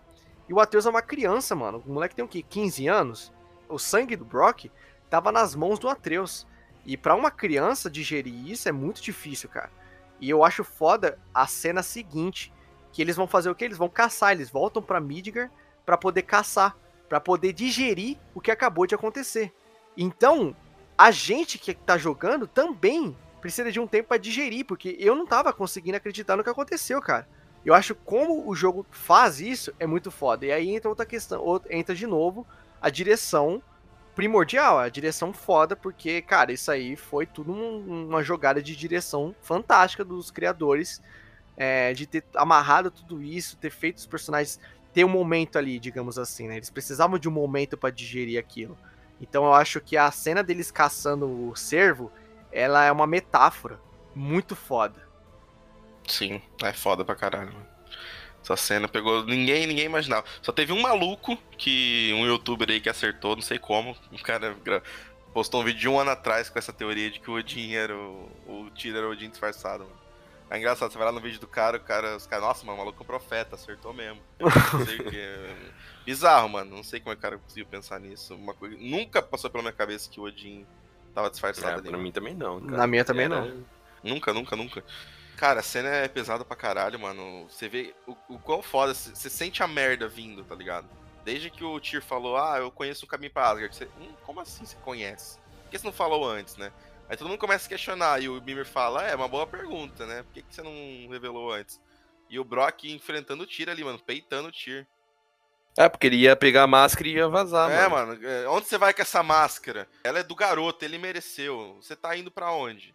Entendeu? Nada tá fazendo sentido aqui, caralho. Eles trabalham a atenção, né, na cena. Trabalha, você vai ficando realmente, mano, não tá fazendo sentido. Aí o Brock, ah, por que você tá chamando o garoto de Loki? Você sabe que não é o nome dele? E você fala, verdade, mano, não é Loki, é Atreus. por que que tá chamando de Loki? e aí depois que o Brock, ah, tô falando com você, o Tyr vira da facada nele, mano. Nossa, é, você fica tipo bizarro, bizarro. E o foda é que o, o Brock, ele ainda fala pro Cinder, né? Pra ele esquecer essa porra, mano. Que ele perdoa ele, ele descobriu o que ele fez e que ele perdoa. E pra ele largar essa merda, mano. E, mano, eu vou falar pra você, o, o Sindri, cara, como o Sindri fica. Mais pra frente, quando eles vão de encontro ao Sindri, que ele tá lá na. Lá onde ficava, né, o Portal dos Reinos, né? A sala de viagem. Exato. Ele tá lá e ele, ele fala: Eu dei tudo para vocês. Eu dei minha casa, eu dei arma, eu, eu, eu, eu aprimorei as armas de vocês. Dei abrigo, comida. É, e o que, que eu recebi em troca? Nada. Eu dei tudo para vocês. E nem minha família eu tenho mais. Você fica na merda. Não, cara, você, você sente pra caralho, você entende completamente o, o Sindri. Só que você também entende que o Atreus não tem culpa, tá ligado? Ninguém sabia que o, que o cara era disfarçado, mano. É que é adivinhar, sabe? Mas pensa, pensa numa coisa, Kamikaze. Pensa no moleque, uma criança de 15 Sim. anos ouvindo isso. Sacou? Uma criança de 15 anos ouvindo isso, vê um amigo, um ente querido morrendo por causa de você, cara. Porque, cara, sim, o moleque não tinha como saber. Ninguém tinha como saber que o Odin era o Tyr. Que o Tyr era o Odin. Só que quem levou o, cara, o inimigo lá pra casa foi o moleque. Então, tipo, mano, você sente pra caralho. Não, e tipo assim, o, o Sindri e o, Lo, e o Loki, o Sindri e o Atreus, eles estavam se aproximando. Mais próximo. Eles estavam no, no, começo do jogo. Você vê que o, as escondidas que o, Lo, que o Loki, caralho, as escondidas que o Atreus fazia, que saía e tal, o Sindri tava junto. Eles conversavam e tal, eles estavam com uma relação mais próxima. E aí acontece isso, mano, o Sindri fica completamente perturbado. Você vê que nem pra limpeza ele tá ligando mais. Ele tá todo sujo lá na forja, lá, é, trabalhando, né, pra ver se distrai alguma coisa, descontando ali. Ele tá todo sujo já. já e tá ele, ele, era chat, ele era chatão com, né, com higiene. Não, ele era. É, ele, qualquer coisinha ele tava vomitando já, entendeu? E lá no, no 2018 lá ele não quer nem pegar no, no dente do, do dragão, no machado do Kratos, porque ele acha nojento. Nossa, mano, muito foda, cara. Não, Santa Mônica, o que eles fizeram nesse jogo? Ah, esse plot foi foda, acho que um dos maiores que já, já vi nos jogos, mano. Nunca, nunca. Sim. Nunca que você imaginava isso. E aí, aí que você liga os pontos, mas agora, agora entendi porque que o Tyr tava tão bundão, não fazendo porra nenhuma aqui dentro. Até o Brock fala, né, que eu comentei antes, você só fez uma sopa mais ou menos. Não fez mais nada aqui. Ai, cara, é foda. É... Daí pra frente, cara, é... é, é um show de emoções, cara. É, é uma, como que é? Uma montanha russa de emoções esse jogo. Daí pra frente. Depois que ele, eles decidem partir, né? O Kratos, junto com o Atreus, abandona tudo, mas depois eles percebem que não é o caminho certo, se, uh, não é a decisão certa a ser tomada. Eles retornam para casa do Sindri e aí eles começam a bolar o plano para poder juntar forças com todos os reinos para poder ir até Asgard. E cada um vai, né? E cada um vai atrás né, da galera. E depois eles se reúnem aonde? Justamente ali, né? No salão de viagem. E, mano, vai tomar no cu, cara. Ali, quando o Kratos é chamado de general. Nossa, foi mundo, foda. Cara. Nossa, Mano, é foda. foda, cara. Foda pra cacete, mano. O respeito que todo mundo tem pelo Kratos. Porque, cara, ele, ele não é mais respeitado. Nunca foi, né? Ele sempre foi é, conhecido pelo deus da destruição. E ali você vê todo mundo respeitando ele, passando e chamando ele de general. E ele tocando a trombeta lá, mano, vai tomando cu e abrindo os portões. Vai, cara, vai se fuder, arrepia. A minha ali foi, foi Vingadores Ultimato ali, avante. faltou. Foi foda demais, pai. Quando, quando ele toca a trombeta e sobe a trilha sonora, mano. É, mano. Nossa, foi épico, foda. cara. Eu acho que uma das cenas mais épicas da franquia, cara. Com certeza, mano. Nossa, muito foda, cara. Muito foda. Foda pra caralho. E ele se teleporta. Mano, e é muito foda. A direção de novo. Vou de novo elogiar a direção, cara. Porque ele toca a trombeta e abre o portal. E quando eles chegam lá, tá um caos, mano. Tá, né? tá um monte de Nossa, elfo voando. Coisa colorida. é. Thor voando, Yomongander, mais e Bifrostando, assim. Nossa, mano. É, mano, os elfos, né? Os elfos luminosos e os elfos negros que é, cessaram fogo pra. E lutar. se juntaram, cara. Não, eu foi o Freyr, o Freyr que convenceu eles a se juntar. É, mano. O Freyr que foi lá em Alfheim parar a guerra. O Freyr é foda, mano. Ah, o Freyr é o melhor personagem. Desculpa, aqui. Desculpa. Ele é maravilhoso. Só a morte dele que foi meio bosta, Nossa, né? A gente vai falar. Desnecessário. Ah. Mas vamos lá, é... aí começa o Ragnarok, né, mano? Começa a... o caos, é o terceiro ato do jogo, já é o final. Tá uma loucura acontecendo. E aí tem um baita diálogo também do, do Kratos com o Atreus, né? Que ele fala que você é uma pessoa boa, abre o seu coração para as pessoas, entendeu? Pra dor das pessoas. Mano, vai tomando cu e eles se separam. É lindo demais. Mais pra frente eles se encontram, aí tem a batalha com Odin, né? E com, primeiro com Thor, depois o Odin chega. E aí, cara, é foda. Tipo, entra aquela questão que a gente falou, né? Do o Atreus com a máscara e o Odin pedindo para ele é, se permitir é, a sabedoria e desvendar de uma vez por todas a, a, máscara. E aí o moleque quebra e, mano, ali o Odin fica possesso. E aí começa a querer matar todo mundo. O momento que a Freya entra na batalha eu acho também épico pra caralho, porque quando ela, o Odin parece que tá dominando todo mundo, aí ele chega enforcando o Odin. Mas é aí também, porra, mata logo, mano. Fica enrolando. Caralho. É que não dá pra matar também ele assim, rapidão, né? O roteiro quer que seja épico. Não, é foda, mano. Parece o Pedro Pascal no Game of Thrones lá. O Marçal sabe assim que eu tô falando. Enrolou pra caralho pra matar o maluco lá. Ficou querendo falar, falar, falar. Quando viu o maluco pegou e esmagou a cabeça dele. Como eu fiquei puto, mano. Ele quer saborear, né? Eles querem saborear. É, quer saborear é. a derrota e se fudeu, mano. Nossa, como eu fiquei puto quando, quando aconteceu aquilo no Game of Thrones, mano. Tem sempre um momento do discurso ninjutsu, né? Tá. é, então, teve um momento Naruto, né? Novamente. Um momento Naruto aí. Vamos, vamos parar tudo aqui. Pra fazer discurso. o discurso. Não, cara, eu, a parte que de abrir o coração matar todo mundo foi foda porque lá nas guerras da mitologia grega lá, o Kratos nunca se portou com ninguém. Ele matava até quem não, não precisava matar, né? E ali eles percebem que, porra, o Odin colocou os Midgardianos na frente para morrer primeiro, entendeu? Essa galera que é toda inocente, não tem culpa. E o Kratos fala, não, vamos, vamos salvar todo mundo que a gente conseguir aqui então. Tá ligado? Isso, é muito foda. Do, a redenção, né? É, a redenção do, do Kratos aí, cara. Agora, sobre esse terceiro ato inteiro aí do Ragnarok, a batalha contra o Odin. A, a batalha contra o Odin foi, foi foda, tá ligado? Eu, eu curti a batalha. Só que eu acho que esse Ragnarok foi bem rápido, tá ligado? Eu, foi muito rápido, cara. Foi muito rápido. Eu senti falta de, de esse arco ser mais longo. E, e mais, mais batalha mesmo, tipo, destruição geral. Eu acho que senti um pouco Sim, de, de Asgard. É, eu senti um pouco de falta disso, acho. Eu, eu tava falando com, com, com o Marçal outro dia, né? A gente tava jogando e tava falando, mano. Mano, tipo, eu teria feito um terceiro jogo, mano. Só do Ragnarok. Pique War 3, tá ligado? Só a luta contra o Olimpo. Claro que você ia estender pra caralho, né? Ia colocar mais deuses pra aparecer, pra lutar, mas só seria só um Ragnarok, só um outro jogo. Imagina o jogo terminando com, com Odin fugindo. Igual o 2, né? God of War 2 termina e começa o 3, né? É, um, é enganchado no outro. É. Né? Então, mas mesmo assim, tipo, não precisava nem fazer um outro jogo. A duração de tipo assim, da história, porque a galera leva 30 horas pra zerar o jogo. Uh, cara, qual que é o problema de colocar aí mais 5 horas? Eu também. Eu, eu, se eu fosse escolher, eu escolheria. Eu até falei pro Thales no PV. Se eu fosse escolher, eu escolheria que fosse maior. Exatamente. Não outro jogo. É, faz um arco maior. Tipo, o jogo já tem suas 30 horas. E daí, mano, o Elden Ring tem só 100 horas pra zerar. Tá ligado? Tem jogo que é mais longo. Ninguém liga pra jogo longo. É, mano, jogo longo. É, na verdade é o que a gente quer, porque a gente paga 350 pau no jogo. Exato. Tá ligado? Quanto mais, melhor. O pessoal reclama de duração no cinema. Agora, no, no jogo, não. O pessoal gosta de jogo longo, cara. O pessoal quer The Witcher. O pessoal quer jogo de 200 horas. Exatamente, exatamente. Não, não que o God of War teria que ter 200, mas no, nesse caso, assim, mano, você retratar o Ragnarok, o Ragnarok, tipo assim, esse trecho do Ragnarok poderia ser muito mais memorável.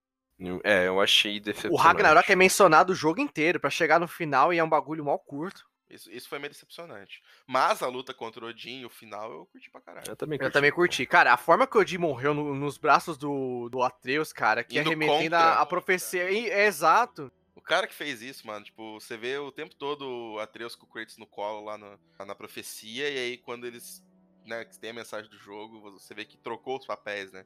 É o Odin no colo do Atreus. Ah, é muito foda. Vai tomar no cu, cara. Vai tomar no cu! Porra, jogo bom do caralho! Vai se fuder! Quem mata o Odin é o Sindri, né? É, justo, né? Nossa, eu, eu não, eu ia falar, gente, prendendo a Pokébola não, cara. Enfia a lâmina no cu dele e rasga por dentro, caralho. Quando prenderam o Odin na Pokébola, eu pensei na hora, ah não, Santa Mônica, vai guardar o cara na geladeira, é.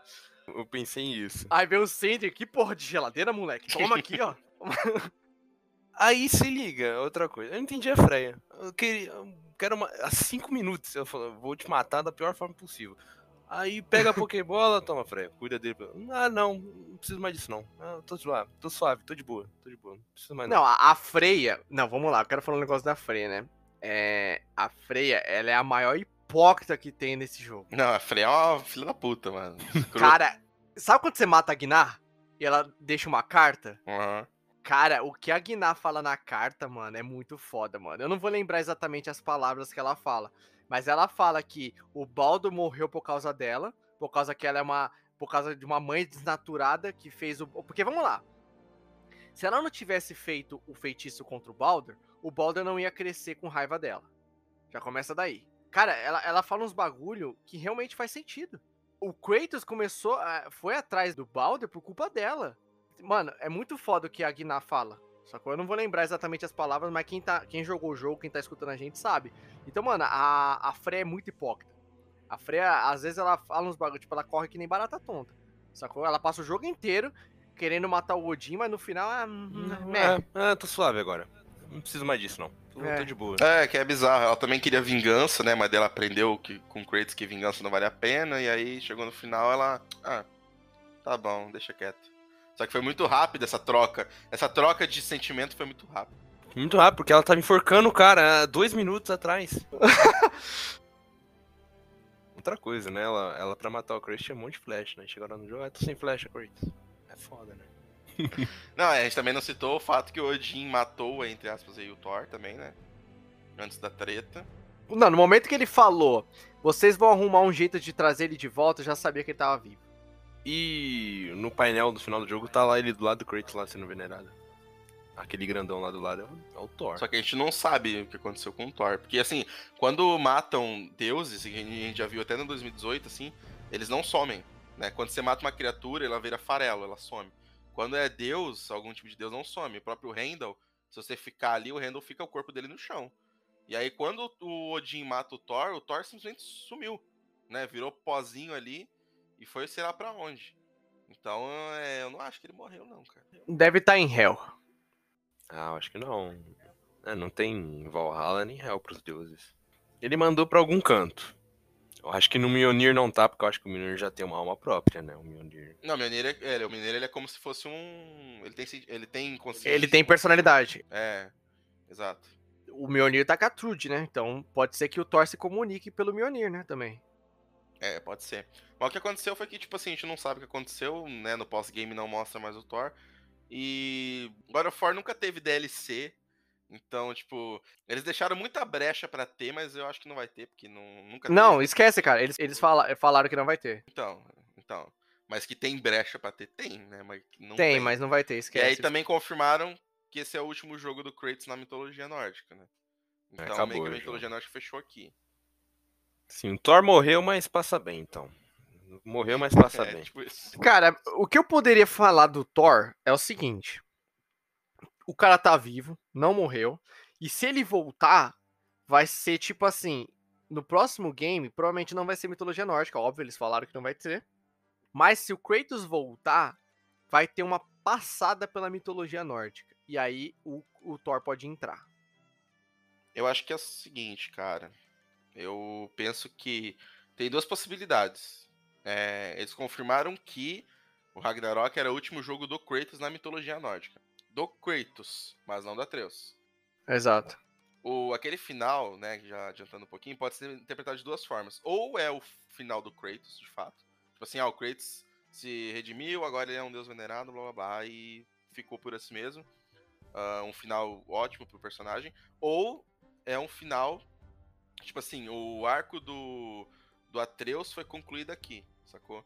E aí o Kratos, ah, vai pra outra mitologia. E aí ele- o Atreus vai viver a vida dele e o Kratos a dele. Ou então o Atreus vai ser o protagonista de um próximo jogo, em que ele vai ficar ali na mitologia nórdica, enquanto o Kratos foi pra outro lugar, ou o Kratos deve estar comandando algum lugar ali, e a gente visite de alguma forma.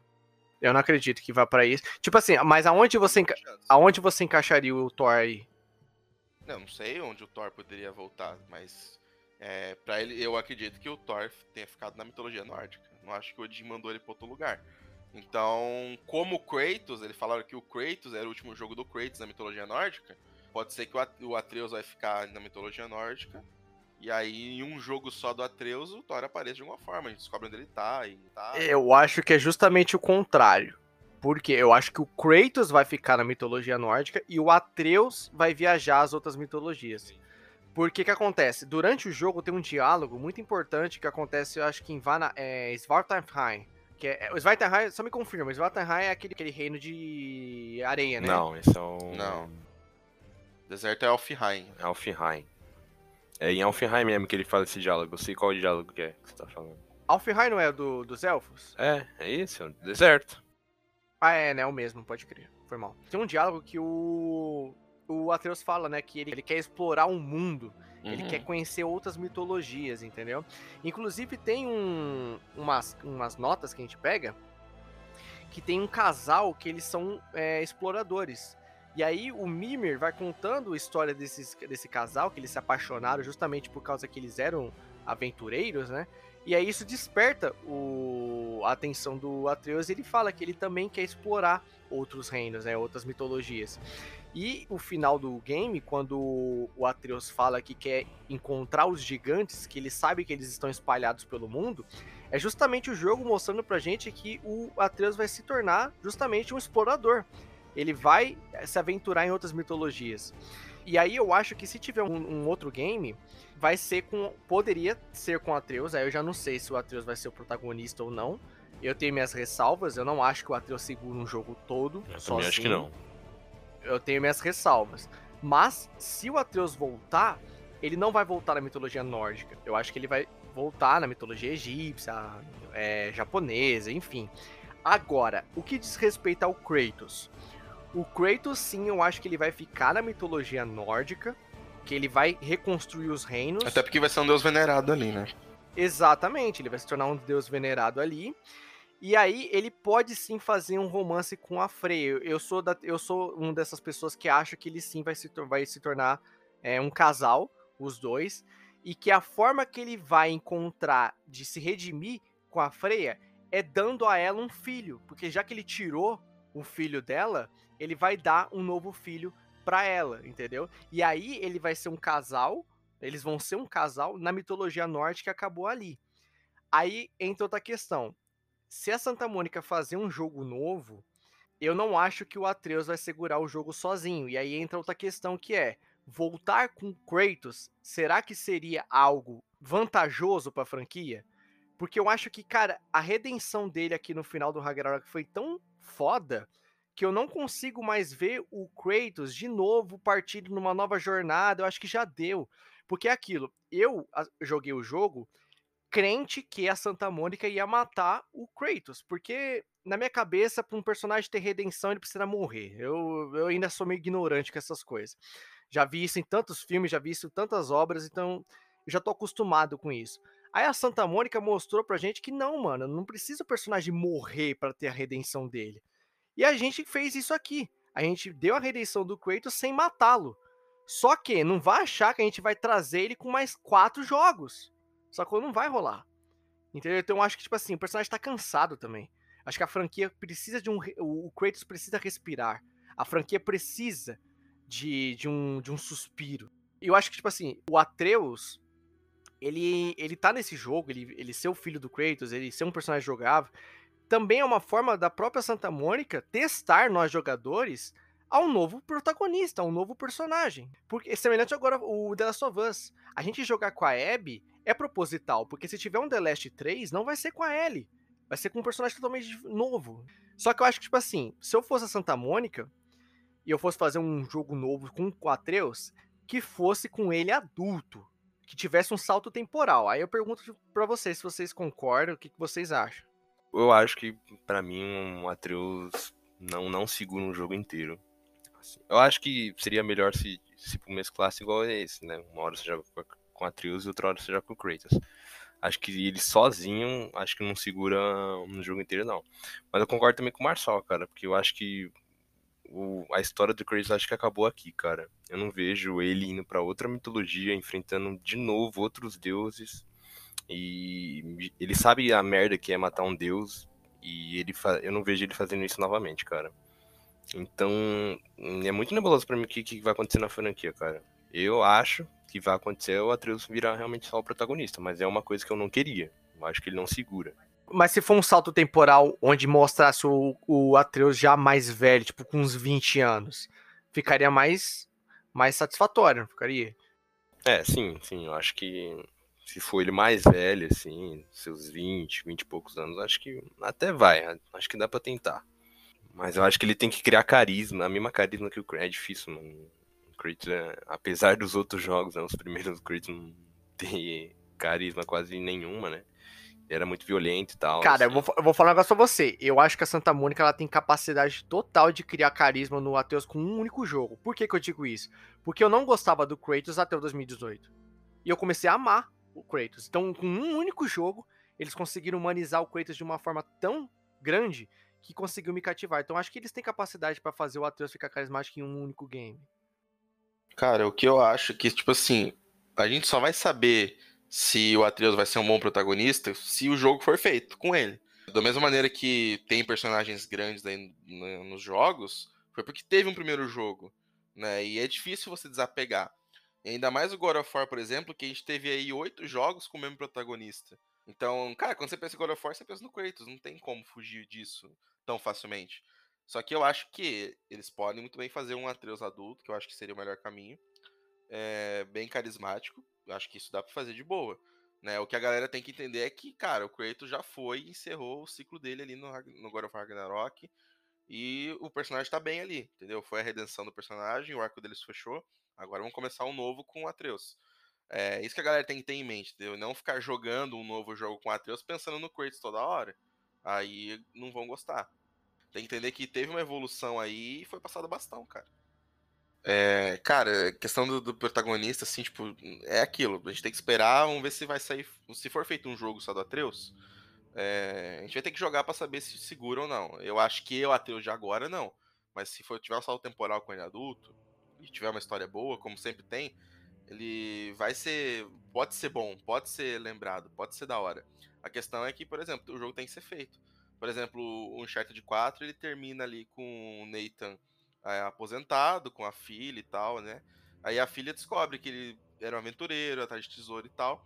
E aí criou aquela especulação: se tiver um Uncharted 5, será que vai ser com a filha do Nathan? Ela vai ser a nova protagonista e tal. E a galera já começou a achar, ah, mas o Nathan é muito carismático, é difícil de substituir. Mas a gente só vai saber se vai ser bom se for feito.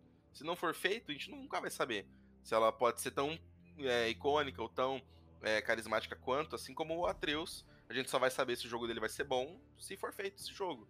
Porque o próprio Kratos, eu acho que se encerrar aqui o ciclo dele, mano, tá ótimo. Foi excelente, entendeu? Condiz com tudo que foi feito antes, nos jogos anteriores. E o que levou ele a fazer o que fez agora, mano, encaixa direitinho ali, mano, tá ligado? É difícil ver ele saindo disso agora. De um deus venerado, de repente, ah, vai assumir outro lugar, até porque ele já tá com essa pira de não matar deuses. Ele vai fazer o que na outra mitologia? A graça do God of War é justamente essa: matar deuses, sempre foi, né? E aí agora ele, tipo, vai contra tudo que ele ensinou pro filho dele. Sacou? Que história que eles vão inventar? O que pode acontecer é do Kratos fazer participações nos próximos jogos, onde o Atreus vai ser o protagonista e o Kratos apareça ali uma vez ou outra. Talvez o Atreus retorne pra mitologia nórdica para conversar com o pai e buscar conhecimento, chegar no pai e falar: caramba, pai. Eu... A gente vê um Kratos de bengalinha ali. Ah, não, Kratos de bengala um Kratos sábio, sacou? Mais sábio do que ele já tá. Porra, ele já é sábio pra caralho aqui, mas tipo, é, instruindo o filho. Porra, isso vai ser foda. E outra coisa, pessoal. God of War, quando a gente pensa na franquia agora forte, a gente pensa justamente isso no que o Kamikaze falou, destruição, mata, mata deuses, entendeu? E aí agora o Kratos, ele não é mais o God of War, não é mais o deus da guerra, ele é o deus da paz. O nome do jogo já não, já não combina mais com Kratos. Ele já adquiriu a redenção dele, ele agora é o deus da paz. Então eu acho, pessoal, que bater no Kratos, continuar a franquia com ele, não é o caminho mais saudável para a franquia. Entendeu? E eu também nem acho que a Santa Mônica vai fazer isso. Se eu fosse apostar, eu realmente acho, acho que eles vão fazer um salto temporal com o, o Ateus carismático, ele como protagonista, e é, é aquilo que o Mikasa falou, basta fazer, e a gente vê qual vai ser o resultado. E se o Kratos aparecer de novo na franquia, vai ser como fanservice e aparecer para instruir o moleque. Apenas isso. É, mano, é engraçado, eu até comentei em off. Tem um diálogo que o Atreus pergunta pro Mimir: Ah, como é que eu faço pra ser igual ao meu pai? E aí ele diz: Ah, como assim igual? Ah, meu pai é grande, tem músculo e tal. Eu sou um deus, né? Mas eu não tenho isso que meu pai tem, eu não sou grande. É, tipo, brincando. E aí o Mimir fala, tipo, ah, do Baldur, o Baldur também não, não era musculoso nem nada, ele era magro, mas ele é um deus. A força é dentro de você. Agora, músculo, vai ter que levantar peso para criar músculo igual seu pai. Aí você imagina no futuro um God of War com o Atreus, o Atreus bombadão assim, tá ligado? Barbudo, porra, essa é irada. Essa referência aí que teve dele falando que, ah, se você quiser ser musculoso igual seu pai, você vai ter que levantar peso. Eu acredito. Seria da hora. Mas agora, eu acho que o Kratos voltaria a ser protagonista se a Atena fosse vilã, que ela ainda tá viva, aquela filha da puta. É, esse já tá indo bem fora da caixa. Esse já tá indo bem. Porque aí teria que voltar pra grega, né? Ia remeter a grega de novo. É, voltaria pra lá, porque eu acho que as pessoas. Ele, o jogo não explica, tá? Mas o jogo se passa centenas de anos depois do, do final do God of War 3, tá? É, eu, eu confesso que eu gostaria de ver como que tá a Grécia agora. Eu achei ela legal. Eu gostaria. Eu acho que num jogo do, do Atreus, se tiver, ele pode ir pra mitologia egípcia ou a japonesa, sei lá, e acabar passando pela grega, e aí ele acabar, é, sei lá, descobrindo como que é. A gente vê uma, nós fãs ter uma um pequeno pincelado do que foi, do que, do que tá, se transformou. Não, e o próprio Atreus olhar e falar, ah, meu pai morava aqui antes e tal. É, então. Ele me contou sobre isso aqui. Exato. Seria da hora mesmo. Mas sobre a Atena, não sei, acho que a Atena já foi já. É, também acho. Não, não, não. Ela ainda tá viva. Ela ainda foi procurar o Kratos. É que, tipo assim, a franquia deu a entender que eles vão explorar novos horizontes e os próprios criadores falaram que vai explorar novos horizontes. Não, sim, cara, mas se ela se juntou a um deus egípcio, porque o Kratos já passou pela mitologia egípcia já. Sim, é, aí é possível. Foi na HQ, né? Foi, foi. E a Atena tava atrás dele, né? Falando pra, pra ele voltar. A Atena é um personagem recorrente aí. E ela tá puta ainda, porque o Kratos deu o poder pro, pros humanos, não deu poder pra ela, né? Deu a esperança pra todo mundo, menos pra ela. Eles teriam que vir com uma história muito boa pra ser convincente. A volta É. dela, tá ligado? Pra fazer ser realmente. Porque assim, o que acontece, principalmente nos primeiros jogos lá, que o Kratos vai atrás de vingança, é que você compra a vingança dele. Você fala, mano, os caras foram filho da puta com ele, tá ligado? Você compra a briga dele. Agora, pra ela voltar e o Kratos também voltar a fazer alguma coisa, você tem que comprar a briga, tem que convencer, tá ligado? Não, realmente só tem essa opção, ele vai ter que ir. Ah, é muito difícil fazer isso, tá ligado? Depois desse final, é, é difícil fazer qualquer coisa com o Kratos agora. Concordo, concordo. Eu queria ver. E fazer ele ir pra uma nova jornada contra a Atena é foda, mano. Vai ser muito difícil, porque, tipo assim, mano, eu tô aqui de boa, tá ligado? Eu tô, tô sendo Deus ner- venerado, eu tô fazendo tudo certo aqui, eu tô tendo, minha- tô vivendo a minha vida agora. É, a vida que ele queria, ele tá vivendo agora. Então, no máximo, se a Atena aparecesse na porta dele, ele ia falar: vai tomar no seu cu, sua piranha, sai daqui. tipo isso, entendeu? Até o próprio Atreus também, tipo assim, o Atreus foi, cara. Se a Atena sequestrar o filho dele. Ah, não, aí não. Cara, aí é o seguinte, o Kratos já passou os dois jogos ensinando o moleque a se defender e agir sozinho, e agora ele vai ter que ir atrás do filho. Mas ele não estará. So... A Atena não estaria sozinha, a Atena estaria com os deuses egípcios. Olha aí. Um pá! Vamos lá, Thales. O Kratos ficou dois jogos ensinando o moleque a se virar. Pro moleque ser raptado e precisar do pai. É, isso Não, faz pô. sentido. Ah, você não tá entendendo. Vocês não, vocês não entendem a mente criativa que eu tenho. Vai, eu- Tipo assim, pro Kratos voltar pra uma nova jornada e tal, tem que ter alguma ameaça muito maior que vai ameaçar, que tipo assim, que ameace a mitologia nórdica, por exemplo, o reino dele. Saci Pererê. Nossa, Saci ia ser da. É, eu acho que o Atreus tem que vir aqui pro Brasil, pro folclore e, e quebrar na porrada a cuca. Corrigir as pernas do Curupira. Já pensou Kratos, o Kratos, Atreus contra a mula sem cabeça? Chefão. Nossa, ia ser foda. Mas ia ser um chefe da hora, hein, mano. Esse é o chefe da hora. Boitatá. o Boto cor-de-rosa. O Kratos ia comer o boto, né? Nossa, mano, o Boto vai passar o pau em todo mundo. filho. Quebrar outra perna do Saci. O Kratos faria isso. O Kratos faria. Ai, ai. Cara, sobre a redenção do Kratos aí, que foi esse final foda, né, dele sendo venerado e tal. A reação que ele tem quando olha o quadro. Não, é- mano, é emocionante demais, cara. Quando ele fala, o Loki vai o Atreus fica, ah, vai tomando que eu chorei pra cacete, mano. É foda pra caralho, mano. Sobre ele se redimir e tal, mano, eu, eu fiquei pensando nisso o jogo todo, né? Que eu, eu também achava que ele ia morrer no final, a gente tava teorizando isso durante o jogo, enquanto a gente jogava. E aí eu ficava pensando, mano, redenção é um bagulho da hora, só que tem personagem, mano, que. Eu, tipo assim, o Kratos é um personagem que eu falo, mano, ele pode fazer o que for, ele não vai se redimir. Ele fez muita merda, entendeu? Ele matou tanta gente, fez tanta bosta e agora vai se redimir, tipo, não apaga nada que ele fez, sacou? Pra ele ter uma morte, entre aspas, Digna. digna, que, se- que seja conveniente ali com ele, porque ele fez muita merda, mas muita merda. Eu falei, mano, esse arco de redenção dele, não, eu não sei se convence, tá, tá ligado? Que, se- que você joga os jogos, você sabe que ele- o quanta merda ele fez. Hum, Ele fez tanta merda que na minha cabeça, tipo, não tem redenção porque ele fez, sacou?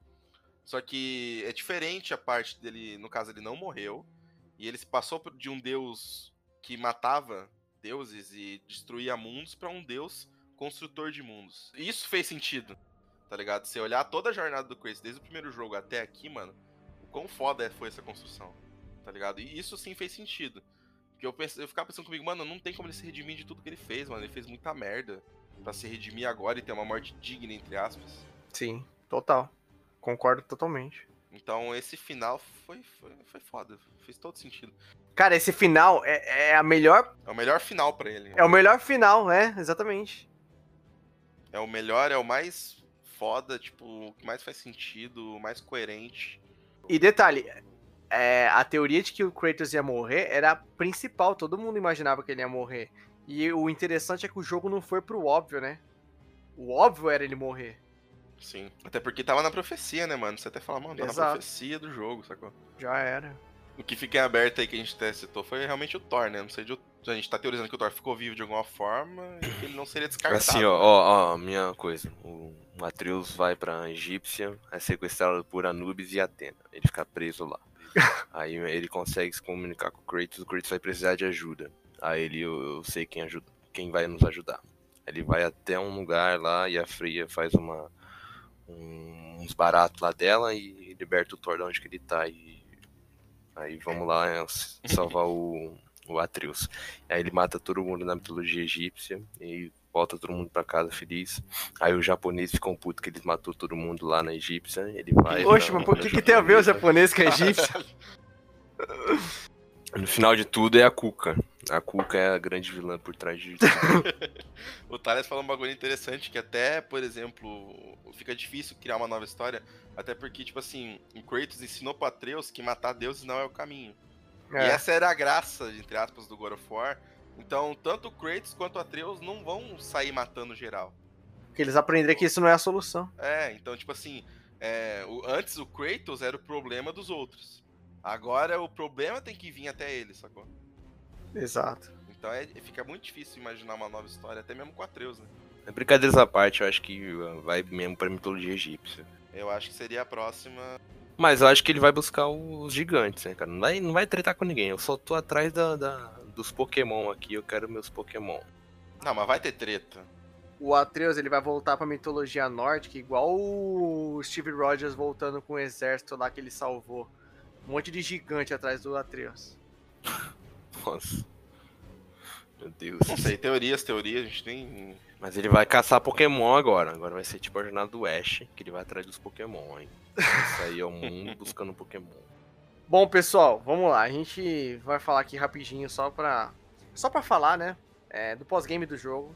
Depois que o jogo acaba, tem dois finais, né? Tem esse final que a gente falou, né? Que é o Kratos vendo o mural lá e o Atreus partindo pra jornada dele. Depois disso, sobe os créditos e a gente vai ter a responsabilidade de corrigir, né? De consertar o- os reinos. E aí, a- ao lado, a gente vai ter a Freya e o Mimir. Ah, e detalhe, pessoal, a gente não falou, mas, porra, antes de chegar na cena final, o Atreus, ele tá procurando pelo Kratos e ele vai passando por vários personagens, né? Aí tem, ele passa pela Freya, ele passa pela Trude e a... Sif. A Sif, ele agradece, depois ele passa pela Freya, a Freya fala que ele se tornou um grande guerreiro, mas quando ele chega no Mimir e ele fala que ele foi um pai pra ele, ah, mano, vai se fuder. É, mano. Foi muito Ai, foda. Foda. fofo, fofo pra caralho. Fofo demais, cara. A gente também esqueceu de falar do Freyr, né? A morte bizarra dele. É, o Frey dispensa comentários, né, mano? Porra, ele podia tentar no portal. Era só correr, porra. Era É. só correr porque o bicho ainda levantou a espada até voltar de novo, dava tempo. É, Dava tempo. É só pra morrer alguém, né? Só pra dizer que teve algum sacrifício. é. Mas depois tem o pós-game do jogo, né? Ah, tem o funeral do Brock. E ali a gente vê um pouco mais do Cinder, ainda tá arrasado, não perdoa o Kratos, vai embora. Mas depois, se a gente for lá pra. Niflheim. Isso. Tem um- uma região nova ali pra gente explorar. É onde tem uma prisão. A gente descobre que o verdadeiro Tyr tá preso lá. E detalhe: aquela prisão foi criada pelo Odin justamente para ele aprisionar as pessoas com que ele vai se infiltrar, sacou? Então, quando ele é, a pessoa precisa estar viva para ele poder se passar por ela. Então, ele prendeu o Tyr verdadeiro, deixou ele vivo lá, porque ele vivo era mais importante é, pro Odin, pros planos de Odin, e de fato foi o que aconteceu. Ele usou o Tyr para poder se infiltrar no grupo. E tem o lance do anão também, o corpo do anão tava lá, o, o anão morreu depois, mas quando o anão se. Quando o Odin se passa pelo anão e cospe lá na. Na ponte, quando você passa embaixo da ponte. É, quando eles passam embaixo da ponte lá em Nidavellir, é porque o Odin era. tava se passando pelo aquele anão. Então isso é muito foda, é um detalhe aí. E é isso, mano. Tem um pós-game, né? Depois sobe os créditos de novo, depois do, do funeral do Brock. Cara, isso foi legal, mas o... a prova que o Tyr foi uma decepção é tipo assim, você vai lá, salva ele, Não agrega nada. não agrega porra nenhuma, não tem nem cutscene. Quando você vai pra Valhalla, ele tá fazendo yoga, ah, se É, mano, ele tá lá, tipo, de boa. Você encontra ele nos outros reinos, mas, tipo, não muda nada, ele não fala nada. Ele, você tá, ele até fala, tipo assim, ah, o Mimir fala, ah, esse é Kratos. Aí ele é Kratos? Já ouvi falar desse nome, só não tô me lembrando, mas vou me lembrar uma hora, tá ligado? E só. Aí virou. O tio virou vegano agora, né? Faz crossfit. faz yoga, virou vegano, pai de pet, então essas coisas. Depois que o Odin mostrou que ele era o Tyr disfarçado, eu falei, mano, acho que o Tyr tá morto mesmo, né? Eu Mas não, achei. Você vai Tá lá, vivo. era ele, Era melhor que estivesse morto. É, Era melhor que tivesse morto, porque esse tiro aí, mano, meu Deus, que bundão, cara. Continua sendo bundão, mesmo verdadeiro é um bundão. É. pacifista, tir, tir pacifista.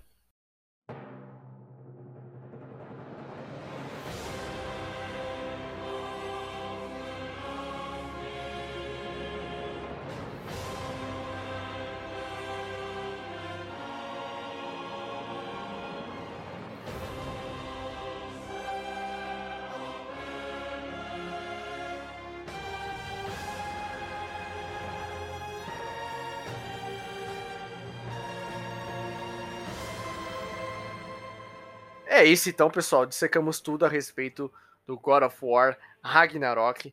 Esse jogo maravilhoso. Pra mim, é o melhor God of War. Ah, é de longe. É de longe o melhor.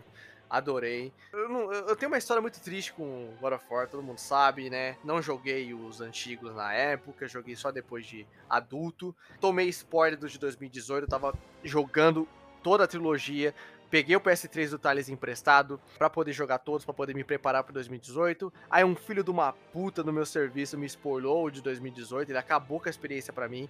Então esse God of War Ragnarok foi o jogo onde eu mais pude é, desfrutar é, do game, da história, dos personagens. Então, eu gostei demais do que eu vi aqui. Chorei, cara. Porra, eu nunca imaginava que eu fosse chorar com God of War. E chorei, cara. Realmente eu me tornei um fã. Mitologia nórdica não tem como, cara. Ela, ela me quebra, mano. Adoro mitologia nórdica. Vikings. Tem podcast de Vikings aqui no canal.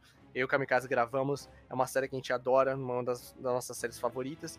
Então aqui, foi pra mitologia nórdica, não tem como, mano. Virei- Fiquei apaixonada pelo jogo.